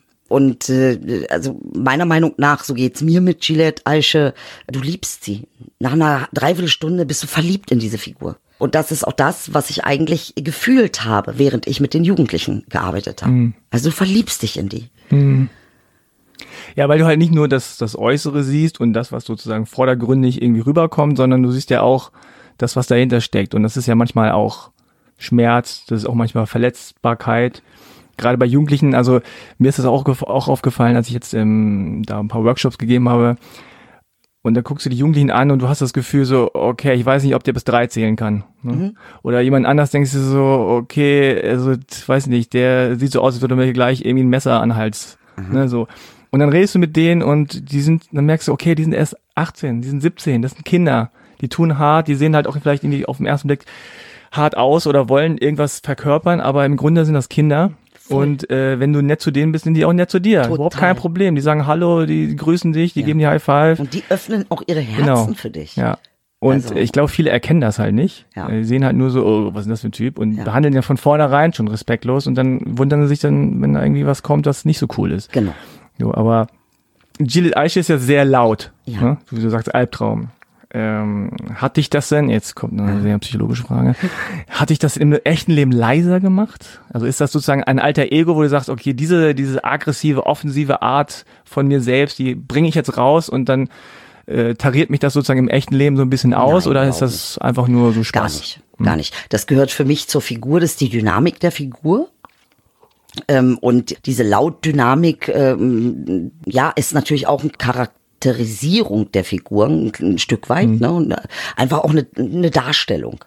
Aber äh, das, das levelt mich jetzt nicht wirklich aus im, im wahren Leben. Also ich bin nicht leiser dadurch geworden. Aber was ich erkannt habe, also und dafür bin ich dieser Rolle unendlich dankbar diese Figur, die eine ablehnungswürdige, äh, angeblich ablehnungswürdige Persona ist, die man deswegen ablehnen darf, weil sie nicht äh, genau Deutsch spricht oder äh, weil sie laut ist oder weil sie eben alles das ist, was sie nicht sein soll, das bin ich auch. Und das hat mir geholfen. Gillette hat mhm. eins, was ich als Ich-Person nicht so gut konnte. Gillette liebt sich 100 Prozent. Hm. Gillette nimmt sich so an und feiert sich so, wie sie ist. Hm. Und hm. ähm, das ist etwas, was viele Menschen nicht können. Hm. Und eigentlich habe ich, wenn du jetzt von meinem privaten Leben im Zusammenhang zu der Figur äh, nachfragst, ähm, habe ich die Ablehnung meiner selbst von Idyll hm. auf die Bühne gebracht. Ah. Über Gillette. Wow. Und sie auch damit geheilt. Ah. Weil Gillette mir gezeigt hat, wie ich mich in dieser Ablehnung liebe. Hm. Und wie ich diese Ablehnung annehmen kann und wie ich diese Ablehnung auch feiern kann. Hm. Jetzt ist ja natürlich so, dass die Figur Gillette ja trotzdem auch von einigen abgelehnt wird, tatsächlich. Mhm. Ne? Ich meine, also Gillette, die Figur kommt damit klar, ist egal, ne? Ja. so würde ich mal behaupten. Ja, genau so. so, was willst du? Ja. ja. Das ist mein Problem, nur weil du hässlich bist. Aber konntest du das immer gut trennen? Äh, was jetzt genau? Also die Ablehnung von der Figur. Wenn jemand sagt, äh, YouTube, ne, Kommentar, so was ist für ein Scheiß hier, äh, voll unlustig Doch, oder oder ich so. sehr gut trennen. Ich ja. sag dir auch warum, weil es eine Rolle ist. Hm. Diese Rolle schützt dich schon. Ne? Also es ist nicht, das ist, bin jetzt nicht ich als Person, sondern diese Rolle wird abgelehnt. Mich als Person kennen die gar nicht. Ja, aber checken die Leute das immer? Nö. Ja. Aber ist das, ist das, darauf kommt es ja nicht an. Ja. Weil für mich geht's ja um die Figur. Also Mhm. es, es geht ja nicht darum, dass ich geliebt werde als ich, als Idil, sondern es geht mir ja darum, dass diese Figur etwas transportiert. Mhm. Dass sie natürlich auch etwas für mich getan hat, wofür ich wirklich unendlich dankbar bin. Was ich aber auch erst nach sieben Jahren erkannt habe, das habe ich nicht gleich gewusst. Das wusste ich nicht äh, äh, von Anfang an. Äh, erst später, als ich gemerkt habe, weil, weil was ich nie gemacht habe, ist, ich habe Gillette nie geschrieben. Gillette ist wie, wie eine gechannelte Figur. Äh, ähm, Gillette hat freien Lauf. Also auch Idil kann sich nicht bei Gillette einmischen, weil Gillette nicht macht, was Idil will. Es gibt Momente, da kann ich das brechen, indem Idil durchkommt, ne, indem ja. ich ganz kurz Gillette Pause, dann kommt Idil äh, und dann kommt wieder Gillette und dadurch entsteht eben auch diese Spannung, dass man denkt, äh, warte mal, warte mal, das ist diese Irritation. ja. äh, irgendwie ist sie doch, äh, sie soll doch eigentlich so sein und so ist sie auch irgendwie, aber warum ist sie es denn jetzt irgendwie nicht? Und dadurch kommt auch die Vielschichtigkeit und das, äh, ähm, äh, die Spannung dieser Figur. Aber Gillette irgendwie zu versuchen einzufangen oder sie zu schreiben oder sie festzunageln auf irgendetwas ist unmöglich. Das würde die komplette Dynamik zerstören. Gillette war in, in einer gewissen Form äh, meine Lehrerin, meine Nachhilfelehrerin. Ja, interessant. Und gleichzeitig ähm, stelle ich mir das auch teilweise schwierig vor. Also gerade wenn du das jetzt so erzählst, ne, war verwirrt, ja, wer bin ich jetzt? Bin ich jetzt das? Bin ich jetzt dies? Ja. Was mache ich jetzt? Äh, manchmal bin ich vielleicht auch im echten Leben, wenn ich normal im privaten Leben mm, rede oder was mache, verfalle ich plötzlich in diese Figur, weil ich das gewöhnt bin, dass Leute lachen. Oder weißt du, also das ist ja manchmal weißt du, zum Beispiel Grad. Intellektuelle oder dieses, äh, ähm, äh, äh, zum Beispiel, wie wir jetzt sprechen, ist für mich auch eine Figur. Also was, we- we- weißt du, wenn du so willst, und ich glaube, das ist eventuell das, was, was, äh, wo ich sage, ich bin eben keine Schauspielerin, ich bin ein Künstler. Für mich ist alles, was ich mache, eine Figur. Also ich habe nicht das Gefühl, dass äh, die Identifikation so stark ist, dass ich das glaube. Ich kann es nur gut performen und äh, kann deshalb auch verschiedene Standpunkte und verschiedene Energien bedienen für mich. Ne? Also auch in erster Linie für mich. Es geht gar nicht so wirklich darum, andere zu beeindrucken, sondern und dass der künstlerische, der, Kün der Künstler in mir ist immer irgendwie auf der Suche nach einer Frage, die zu beantworten ist. Obwohl ich gar nicht weiß, nach welcher Frage ich suche. Das ist das Spannende an der Geschichte. Das weiß ich erst im Nachhinein. Okay. Also du gehst den Weg und weißt gar nicht genau Richtig. Und das ist, das. Mhm. ist der Punkt, wo ich sage, dass, da hast du recht. Das, was sich die wenigsten trauen, ist den Mut zu haben, Mhm. das zuzulassen. Ja, loszugehen. Richtig. Mhm. Weil natürlich habe ich solche Sachen gehört, ne? Also man hat man mir ja auch gesagt, nee, also wenn das jetzt nicht Wort für Wort das gleiche ist, dann ist das aber unprofessionell. Ich so, was ich da mache, ist viel komplizierter, viel mutiger, als wie ein kleines Äffchen eine DIN A4-Seite auswendig zu lernen. Also, Entschuldigung, soll ich jetzt, weil ich mehr Plus habe, daraus ein Minus machen, weil äh, ihr be also behindert sein quasi als äh, professionell erklärt habt oder was? Also ich sage es jetzt mal so salopp, ne? Das Ja. ist natürlich nicht ganz so gemeint. Auch gut auswendig gelernte Texte sind wichtig und äh, manchmal scheitert Ja, ich auch auch daran. Ne? Das ist auch eine Kunst, ist gar keine Frage. Aber ähm, aus meiner Perspektive hat das nichts mit Professionalität zu tun. Hm. Jetzt hat sich ja im Privatleben dann trotzdem was geändert. W- Wann war der Moment, wo du gesagt hast, okay, ein paar YouTube-Klicks ist schön, ne, ein paar nette Kommentare und ich bin irgendwie bekannt und die Leute gucken das. Ähm, wann war der Moment, wo du gesagt hast, okay, jetzt ist es ein Job oder ich verdiene damit Geld oder ist es wirklich, hat wirklich Perspektive? Das kam, glaube ich, aber erst nach vi- vier Jahren. Also vier Jahre ungefähr dachte ich, ich bin eine Eintagsfliege und man weiß eigentlich nicht so genau, ob das überhaupt überleben wird. Also es war das vier Jahre lang, das war, das war wirklich nicht leicht. Das muss ich ganz ehrlich sagen. Und ähm, ich bin auch nicht auf die Bühne gegangen und habe mich jetzt für jedes Wort gefeiert. Ganz im Gegenteil. Ich bin runtergekommen, ich fand mich furchtbar. Ich habe mich auseinandergenommen. Und da kam eben diese Ablehnung. Ne? Also äh, diese eigene Ablehnung, äh, äh, mit mir so derartig kritisch zu sein. Der Perfektionist, der von mir verlangt, dass das genial ist. Und zwar jedes Mal, wenn ich den Mund aufmache, ohne mir die Zeit zu geben, zu wachsen. Oder äh, ähm, mir die Zeit auch einzuräumen. Äh, das war, ich war unter einem sehr harten Regiment, äh, wenn ich das so im Nachhinein betrachte. Und es war auch wirklich die erste Zeit so, dass ich von der Bühne gegangen bin und regelmäßig geheult habe. Wie schlimm mhm. das ist.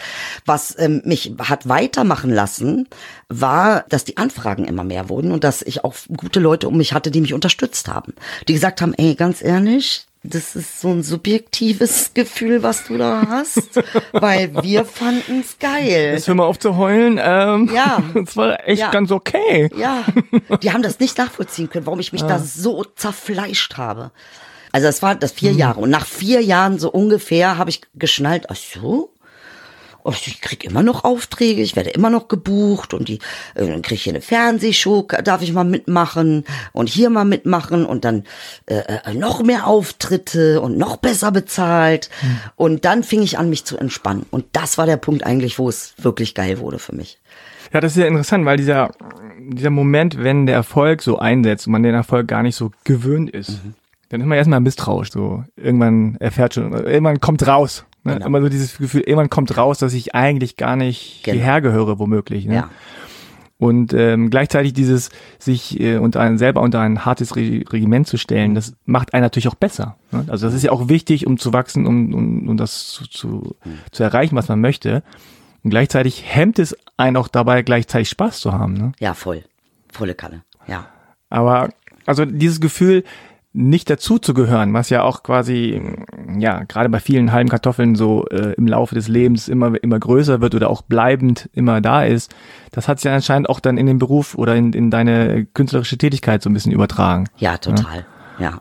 Also ich, ich meine, ich habe immer noch das Gefühl, dass ich nicht dazugehöre. Ne? Also ja. es ist, äh, ja. ich, ich, empfinde mich nicht, als ob ich jetzt zur festen Comedy-Szene oder Kabarett-Szene hm. gehören würde. Das, das Gefühl habe ich gar nicht. Ähm, hm. Ich weiß nur, dass ich ähm, anscheinend irgendetwas gemacht habe, was ähm, äh, irgendwie schaffe ich es, einen Nerv zu treffen, der die Leute beschäftigt und das eben auf, auf meine Art und Weise. Das hat sich auch sehr viel verändert. Also es, mhm. es äh, war ja nicht von Anfang an. Ich hatte ja noch eine zweite Rolle, die Gerda Grischke. Mhm. Und die erste Show war auch eher Gillette Eiche und Gerda Grischke, ne, so als Komplementärkomposition quasi. Aber ähm, Gerda ist so die deutsche Oma. Ja, so, ja. Ne? Gerda ist, sag mal so, ah, ich bin die Gerda. Ah kann ich nur sagen. Also so vielen Molukken hier, das, kotzt mich an. Das sag ich Ihnen ganz ehrlich. Ich meine es nicht böse, ja? Nicht falsch verstehen. Ich meine es wirklich nicht böse. Aber hier, ein Achmed nach dem nächsten. Also jetzt ist doch irgendwas, ja, versautes Panorama. Ich, ich setz einen Fuß vor die Tür und, äh, ja, 15 Molukken schon an mir vorbeigezogen, wie eine Karawane. Äh, äh, geht nicht. Gerda jetzt aber ein bisschen. Gerda. Das war quasi Gerda. Gerda ist auch, ja. Aber äh, Gerda, Gerda ist auch hart. Ist, Gerda ist, ist, ist sehr, ja. Heute nennt man es AfD. Früher war es Gerda Grischke. Ja, genau. Und du hattest ja dann wahrscheinlich auch Auftritte, also so Gala, roter Teppich, äh, weißt du, so ein bisschen so Celebrity, ähm, ein bisschen so Fame. Ja, kam ich nicht so gut mit klar. Genau. Gar nicht. Ah, okay. Also ich bin, also es gibt ja wirklich äh, Leute und ich bewundere die auch dafür, die schaffen das wirklich, diese ganzen roten Teppiche abzulaufen. Und ich, ich fühle mich eigentlich als Idyll in der Exponiertheit nicht wohl. Also ich fühle mich, wenn ich was mache, als, als Künstlerin fühle ich mich wohl. Dann habe ich das, ne, das konnte ich mhm. etablieren. Ähm, aber mit Idyll fällt mir das durchaus schwerer. Und ich merke das auch daran, dass ich, wenn ich zum Beispiel Gillette sehe, ähm, ne, wenn ich mir das Video angucke, habe ich nicht das Gefühl, dass ich mich angucke. Mhm. Wenn ich mich aber irgendwo in einem Interview sehe oder bei Maischberger oder so, dann, oh, es ist ein komisches Gefühl, immer noch. Ja. Also es ist seltsam. Das Trend, in meinem Kopf ist es komplett getrennt. Also es ist, ähm, ja, kann ich nicht anders sagen. Das ist schon komisch. Und ich fühle mich nicht so wirklich wohl auf roten Teppichen, weil ich ja auch nicht wirklich ein Celebrity bin. Ich bin wirklich ein Künstler. Alte mhm. Schule Künstler. Mit allem drum und dran. Also so, so richtig Celebrity mit Nonstop Insta und ständig Facebook. Und ich finde es das geil, dass die das können, die Leute. Ich bewundere das, weil es fällt mir wahnsinnig schwer. Du hast jetzt auch keinen Spaß dabei, so richtig, dass du sagst so, oh, guck mal hier. Nee, ich, da ich ist der und da ist die und ich bin so Bild, dabei. Nee, ich finde es irgendwie. Nee, ich hab, ich glaube, das ist echt Waldorfschule, weil ähm, äh, ich mich ähm, sozusagen, äh, äh, wie nennt man das, ich ähm, bereichere mich an, an dem, was ich mache. Ne, mehr als an der, an, an, mei- an der Darstellung von meiner Person. Oder an der Anerkennung. Richtig, sozusagen. oder an, Hm. genau. Also die Anerkennung für das, was ich mache, ist, ist mir, aber es ist wirklich auch alte Schule, muss man sagen. Ich finde daran überhaupt nichts schlimm, ein Insta-Influencer zu sein und sich zu feiern. Ich finde es super und äh, finde es auch ein bisschen ein Stück weit bewundernswert, dass das Leute können. Und vielleicht kann ich mir da ein bisschen noch äh, mehr, mehr Übung und mehr, ähm, mehr abgucken von den Leuten. Ja, ich finde auch, also man kritisiert das ja immer so sehr schnell und äh, irgendwie auch, ich mache das genauso, dass ich denke so, ah, muss man denn alles so, Ja. Instagram und so. Und gleichzeitig denke ich, dieser, dieser Fame ist auch hart erkauft, weil Ja. du natürlich dich da so öffnest. Und das ist auch nicht einfach. Richtig. Ja, also Leute wirklich so in allem zuzulassen. Hier ist mein schwangerer Bauch und Ja. hier so wie ich auf dem Klo sitze oder so. hart, Ja. Das muss man sich auch erstmal trauen. Ja. So, und das ist dann halt die Belohnung dafür, dass man so andere Leute in sein Leben lässt. Mhm. Ist dann halt irgendwie, dass die Leute sagen, cool, dass du mich da reinlässt. Genau. Jetzt weiß ich, wie du aussiehst auf dem Klo Ja, oder so. Ja. zum Beispiel, ja, oder eben auch harte Sachen, wenn, wenn äh, hier diese Lombardi ihren Mann betrügt oder so, Mhm. ne, was das, da- was ja, was auch für Wellen schlägt, einfach mal, also das ist ja Wahnsinn und ich möchte nicht wissen, was die für Nachrichten gekriegt hat, ja. Ja. Also, ähm, da war aber keine Gnade vor Ort. Mhm. Äh, weil das natürlich das Metier auch nicht so ist. Die Leute red, sprechen nicht so, die Leute denken nicht Mhm. Ja, so. ja. Das ist dann eine unmoralische äh, äh, Hure, die ihren Mann betrogen hat. Also Ja, das ja. kannst aber so einen Prozess nicht so betrachten. Ja, das ist sehr Einzeller-Style, das so, so zu betrachten. Und, äh, ja, und auch dann so bewertet zu werden. Ja, klar. Äh, wer hat eigentlich Güte mit dir? Weißt du, was ich meine? Und Das ist schon hart. Ja, also, ich meine, für dich ist es das Leben für andere ist es nur so ein Kommentar, so ein, Genau. ein Bild von tausend, machen wir so durchscrollt. Ah, kurz mal reinschreiben, Ja. was ist das für ein Scheiß hier, aber bla da bla stehen bla. dann 80.000 Kommentare, Ja, dass du ein genau. Stück Dreck bist. Ja. Also, oh, und du bist gemeint, nicht deine Rolle. Du. Genau. Oh, ist schon Ja, hart. Das ist hart, ja. Ich weiß auch nicht, ob das allen immer so bewusst ist, ne? Das ist mal so der Faktor. Aber Ich glaube, du lernst auch das damit Ja, umzugehen. klar. Mhm. Also ich meine, Gillette wird ja auch gehasst. Ne? Also jeden Tag kriege ich irgendwelche äh, Kommentare äh, von, von Hass äh, an Mhm. Gillette. Ich muss ganz ehrlich sagen, am Anfang konnte ich das schwieriger einordnen. Ich glaube, man wächst da irgendwie rein. Ja. Also am Anfang äh, musste ich echt einen guten Tag haben, damit ich mir die Kommentare durchlesen kann. Aber Weil machst du selbst noch? so unsicher bist. Ja, ich mach das Ab schon. und zu mal, ne? Ja. doch, gerade wenn ein Video besonders gut klickt oder so, dann ziehe ich mir das auf allen Seiten rein. Ja, man lernt dann auch so das, das Schlechte dann vielleicht so auszublenden. Naja, guck mal hier, zehn gute, dann, ah, okay, der schlechte Laune gehabt, zack. Ja, es gibt eine ganz einfache Formel, in dem du sagst, ja, der redet doch nur über sich selbst. Ja, der ja. projiziert sich Sein selber. Problem. Das ist sein Problem. Er ist so. genau. Ja, das ist ganz gut, das funktioniert. War das denn für dich irritierend, dass du, wenn du jetzt sozusagen als Ideal irgendwo auftrittst oder auch mit, mit, mit Leuten, die dich dann buchen wollen und so, ähm, war das irritierend für dich, dass die dich dann mh, sagen wir mal, anders gesehen haben, weil du hast ja auch ein anderes Leben davor, ja. Und du- du warst dann auch dann in Anführungszeichen unten und wurdest dementsprechend auch vielleicht womöglich äh, anders behandelt, ne, als wenn Ja. du jetzt irgendwo im Fernsehen bist und Leute sagen, ach, gucken Sie mal an, ach, Frau Beider, ja, ist ja schön, Sie zu sehen und so. Hat dich das irritiert oder hast du das, hast du hast du das gut gefunden oder war das so wie immer? Ähm, ja, auch da am Anfang unsicher, aber ehrlich gesagt, dann, das ging relativ schnell, dass ich, ähm, also das Interessante ist, im wahren Leben kommt selten jemand zu dir und sagt dir, du bist kacke. Also so in die Fresse, Ja. es ist wirklich sehr, sehr selten. Ja. Äh, ähm, in der Regel kriegst du ja meistens äh, wirklich Bestätigung oder eben einen Zuspruch, ne, oder irgend, irgendwie ein Lob oder irgendwie sowas. Und das macht das natürlich ein bisschen einfacher.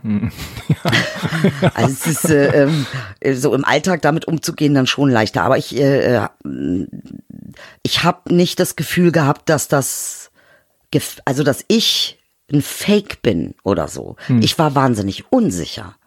Aber ein Teil in mir, und ich habe auch äh, sehr viel mit Selbstwert zu, kämpfen gehabt, aufgrund dieser armen Zeit, aufgrund dessen, dass ich es so lange nicht auf die Reihe gekriegt habe, mich irgendwie auch glücklich zu machen mit meinem Leben. Äh, ähm, oder gute Entscheidungen zu treffen, die mich irgendwie in, in eine erfolgreiche Situation bringen. Äh, das hat schon was mit meinem Selbstwert gemacht. Aber ein Teil in mir war eigentlich so, ja, genau so muss sein eigentlich. Tut mir leid, aber ist so. Und das ist dieser, ne, dieser Gillette-Teil, den ich da eigentlich noch mal über diese Figur ähm, rausholen konnte, erschaffen konnte. Ja, es ist, ähm, ich finde es irgendwie interessant und erschreckend zugleich, wie man im Laufe seines Lebens selber so ein ähm, Selbstbild von sich entwickelt, was einem aber im Grunde oft scha schadet. Ja.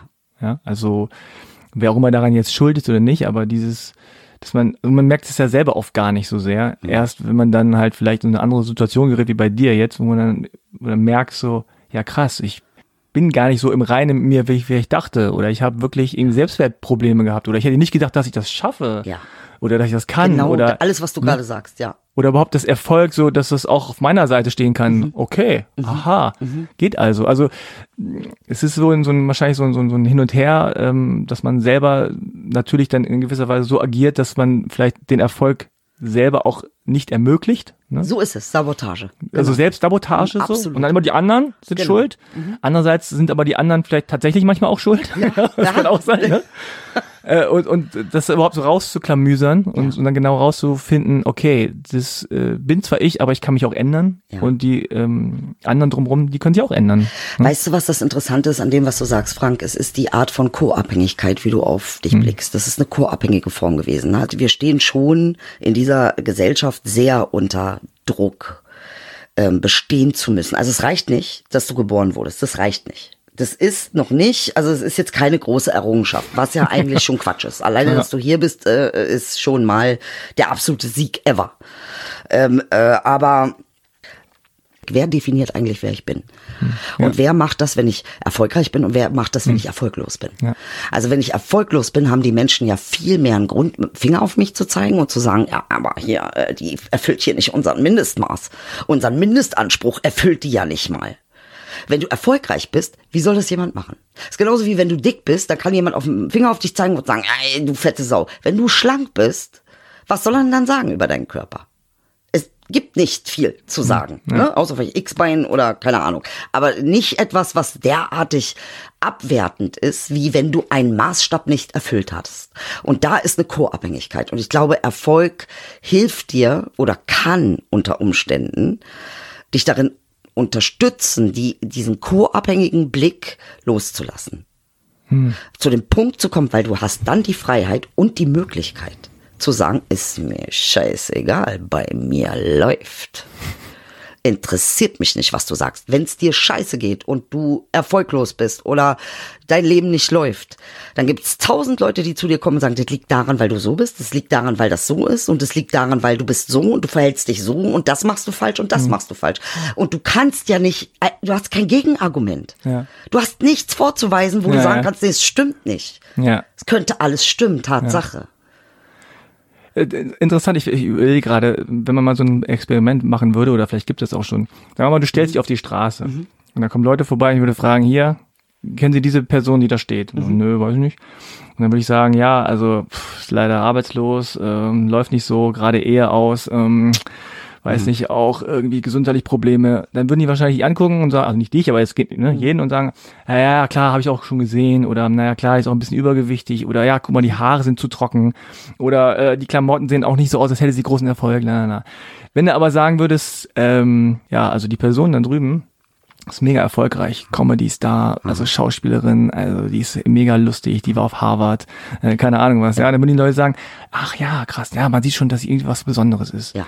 Ja, also die Haare sehen anders Original, aus, ja. ja. Und wie sie da ihre Lippen schminkt und äh, die, die Schuhe passen nicht zur Hose, aber das ist, das zeigt, dass sie irgendwie selbstbewusst ist. Also man kann das so oder so wenden. So ist es. Oder wie bei Sportlern manchmal, dann hat man einen Punkt gesagt, ah, guck mal an hier, da verloren, da verloren, da verloren, äh, Loser. Mhm. Ein Jahr später, ne, plötzlich WM gewonnen, Meisterschaft, oh, guck mal, Oh. gewonnen, gewonnen, gewonnen, Erfolg, habe ich gleich gesehen, vor einem Jahr schon. Wusste ich immer schon. Ja, also Ja, ja. man kann das so oder so äh, immer interpretieren, wie man möchte. Aber deshalb ist ja auch Misserfolg so eine Folter. Ne? Also meiner Meinung nach ist eines der größten gesellschaftlichen Folterinstrumente, die wir haben, was wir mit Menschen machen, von denen wir irgendwie, weil wir ähm, erwarten, dass sie äh, äh, Erfolg haben müssen. Also was für ein, was für ein Quatsch. Jeder wünscht sich natürlich ein glückliches und zufriedenes Leben.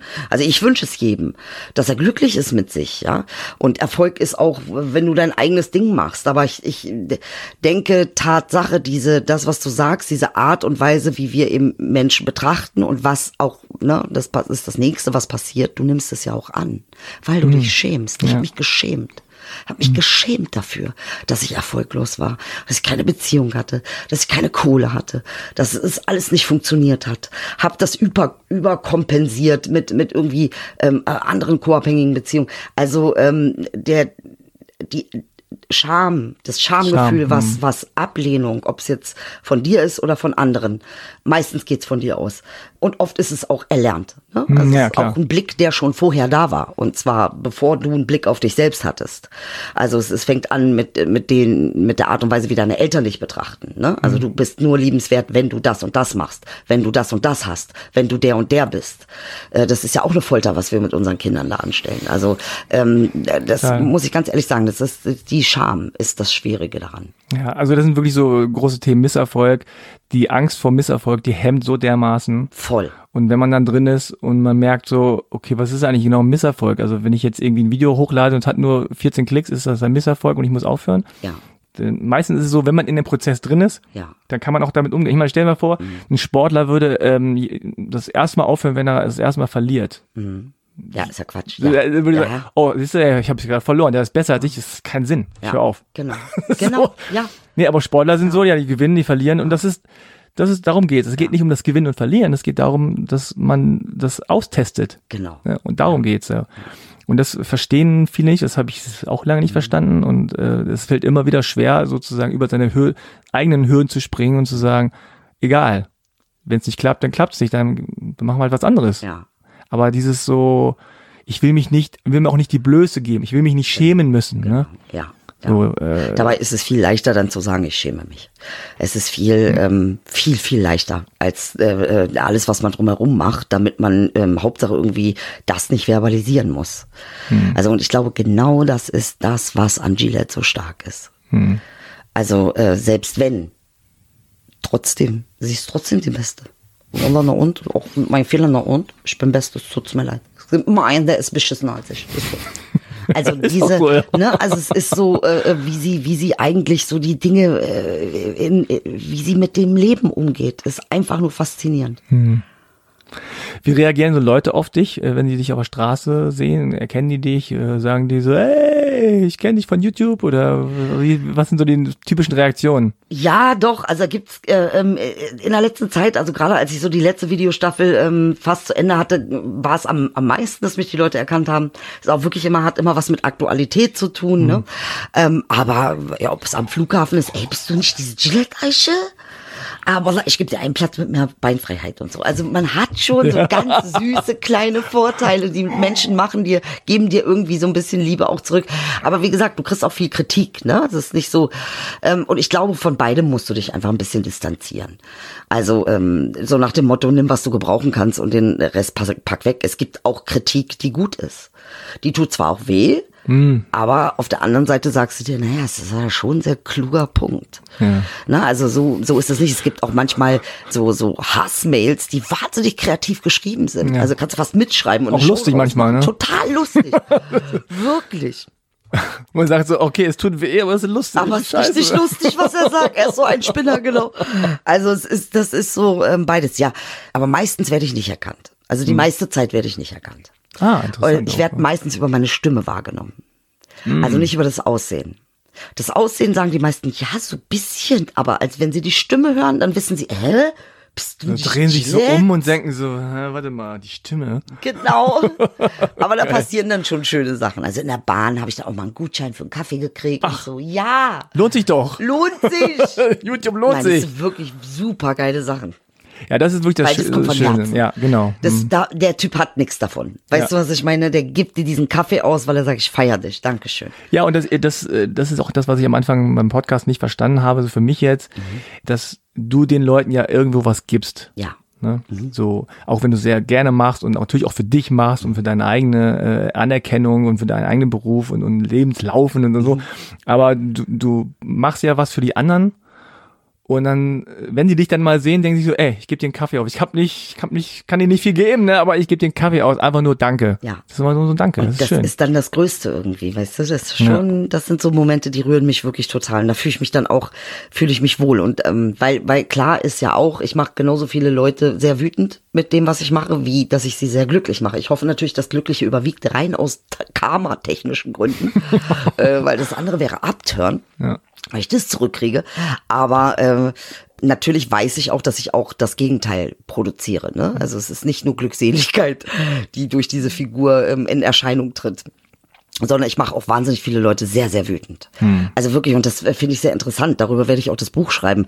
Eigentlich der Zusammenhang, das, was ich am faszinierendsten an den Reaktionen finde, ist, sind diese starken Emotionen.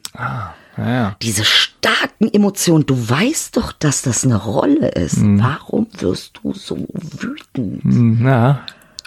Also ist doch, ist doch spannend. Das ist, als wenn du irgendwie einen Soap-Star oder einen Schauspieler siehst und ihn anschreist für seine letzte Rolle, warum er seine Frau betrogen hat in der Serie. Ja, das passiert auch, ja, klar.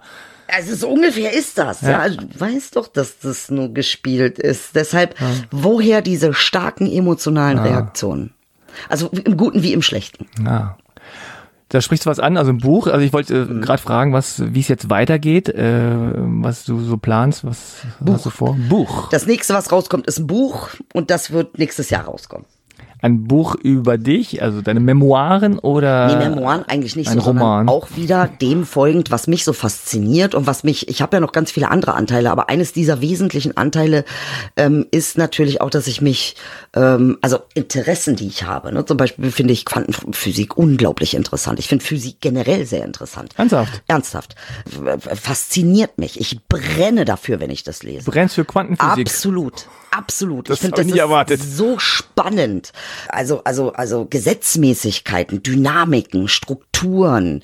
Äh, das ist, das ist für mich so spannend. Und das ist eine Seite, die, glaube ich, kennt man noch nicht Nee. ähm, von mir, weil die natürlich auch zu so einem anderen Teil von mir gehört. Ne? Und äh, das ist das nächste, worüber ich eigentlich schreiben werde, die Brücke eigentlich zwischen ähm, Gillette und ähm, diesem Teil von von dem, was mich so fasziniert an der Welt generell, also noch andere Interessen. Und da werde ich eben viel über ähm, werde ich also den Zusammenhang suchen äh, zwischen ähm, den Emotionen, den starken, und wie sie sich eigentlich physikalisch beschreiben lassen. Und es hat mit Comedy gar nichts zu tun. Überhaupt Okay. gar nichts. Null. Überhaupt bin nicht. gespannt. Sondern eigentlich hat es damit was zu tun, dass es einen Teil in mir gibt, wie ich glaube, dass es wirklich in jedem Menschen diesen Teil gibt. Oder vielleicht auch nicht, aber in vielen Menschen, der immer noch versucht, mehr Liebe in diese Welt zu bringen. Wie könnte ich das ausdrücken? Also was würde für mich Sinn machen? Deshalb ähm, ist der Zusammenhang eigentlich das äh, Frequenzsystem. Ähm, also ich weiß nicht, ob du das weißt, aber zu jedem Gefühl gibt es eine Herzfrequenz, die physikalisch messbar ist. Nee, ich nicht. Scham ist auf 20 ähm, Hertz. Bedingungslose Liebe ist auf 528 Hertz. Das ist messbar. Unsere Gefühle sind messbar, weil sie Schwingungen erzeugen. Ist doch interessant. Und da kommen wir natürlich in den quantenphysischen Bereich, aber ist auch normale äh, Physik. Also es ist nichts Besonderes. Ganz normale Physik. Aber quasi übersetzt Richtig. etwas. Richtig. Und jetzt stell dir das aber mal weitergedacht vor. In was für einer Welt würden wir leben, wenn wir das in unseren Alltag mit einbeziehen? Diese fundamentale Wahrheit. Das heißt also, wie könnten wir Probleme eventuell lösen, basierend auf diesem fundamentalen Wissen? Das ist ja nicht irgendwie was, das ist ja kein Märchen. Das ist physikalisches, chemisches, biochemisches, äh, universelles Wissen, mehr oder weniger. Und äh, wie würden da Lösungsmöglichkeiten aussehen? In was für einer Welt würde ich denn leben wollen? Wenn nicht Gillette, wie sieht denn dann die andere Seite aus? Ja, es wird auf jeden Fall ein spannendes Buch. Ja. Da bin ich gespannt, wie du Ich das, mich auch sehr. diese beiden Welten zusammenbringst. Quantenphysik und Gilles Eiche. das gab es auf jeden Fall noch nicht. Aber du machst auch noch einen Podcast, ne? Genau. Mit Ingmar. Genau, mit Inge mache ich noch einen Podcast und ich würde auch gerne selbst noch mal einen machen, wo ich dich auch unbedingt gerne Ja, als allererstes interviewen wollen würde.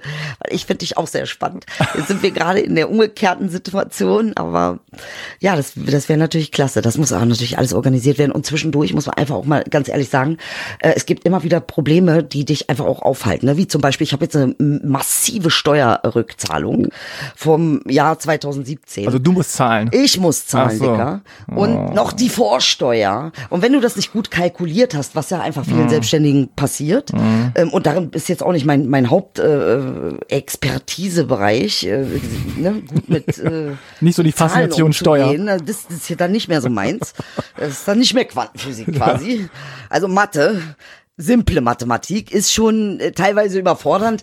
Und das heißt also, viele Dinge bleiben auf Halde beziehungsweise verzögern sich, weil ich mich erstmal darum kümmern muss. Ja. Also das ist jetzt aber das nächste Größe, was definitiv nicht mehr verzögert wird, ist das Buch. Und darauf freue ich mich unendlich. Tja, manchmal kommt das Leben dazwischen. Ja. Ja. Und soll wahrscheinlich auch. Soll, wahrscheinlich auch, genau. Ja, dann, äh, man findet dich auf YouTube, man findet dich Ja. bei Instagram auch unter Gillette Eiche. Man äh, findet dich auch live irgendwo noch Mhm. jetzt demnächst wahrscheinlich. Ja, im September zum Beispiel spiel, äh, treten wir im Schloss auf, ich und Inge, äh, mit ähm, äh, Apfelstrudel trifft Baklava äh, oder Meets Bak- Baklava. Das ist ein Format von Özgür Ateş. In Ähm, welchem Schloss? äh, Schloss in Steglitz. Ah, okay. Berlin. Genau. Also da, äh, äh, oh Gott, wie heißt das Ding nochmal? Mein Gott, ich bin so schlecht mit Namen. Auch was. Also, Naja, Berlin immer ist für die Leute wichtig, Namen ne? merken. Also Sto Schloss Steglitz, das wissen die meisten eigentlich. ist das Ding von Didi Hallervorden. Da Ja, treten ja, wir ja. auf. Okay. Und ja, kommt vorbei. Ja, vielen, vielen Dank. übrigens, du bist auch eingeladen, natürlich auf VIP ist normal, ja. ne? Okay, Backstage, Kein, Baby. Du darfst auf gar keinen Fall eine Karte bezahlen. Du kannst kommen mit vier Freunden, ihr kriegt alle Karte umsonst. Und mit Gibt's Essen? Familie. Gibt's warmes Essen? Wallah, warmes Essen. Nein, aber ein 5-Minuten-Terrine, ja. Asian Nudelsnack.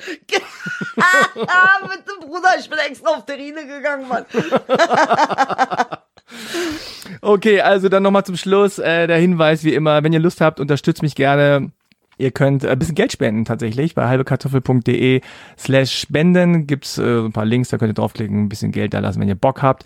Ich freue mich über 5 Sterne Bewertung ähm, bei Apple Podcasts, geht zu Spotify, abonniert halbe Kartoffel, wo ihr könnt. Klick, klick, klick.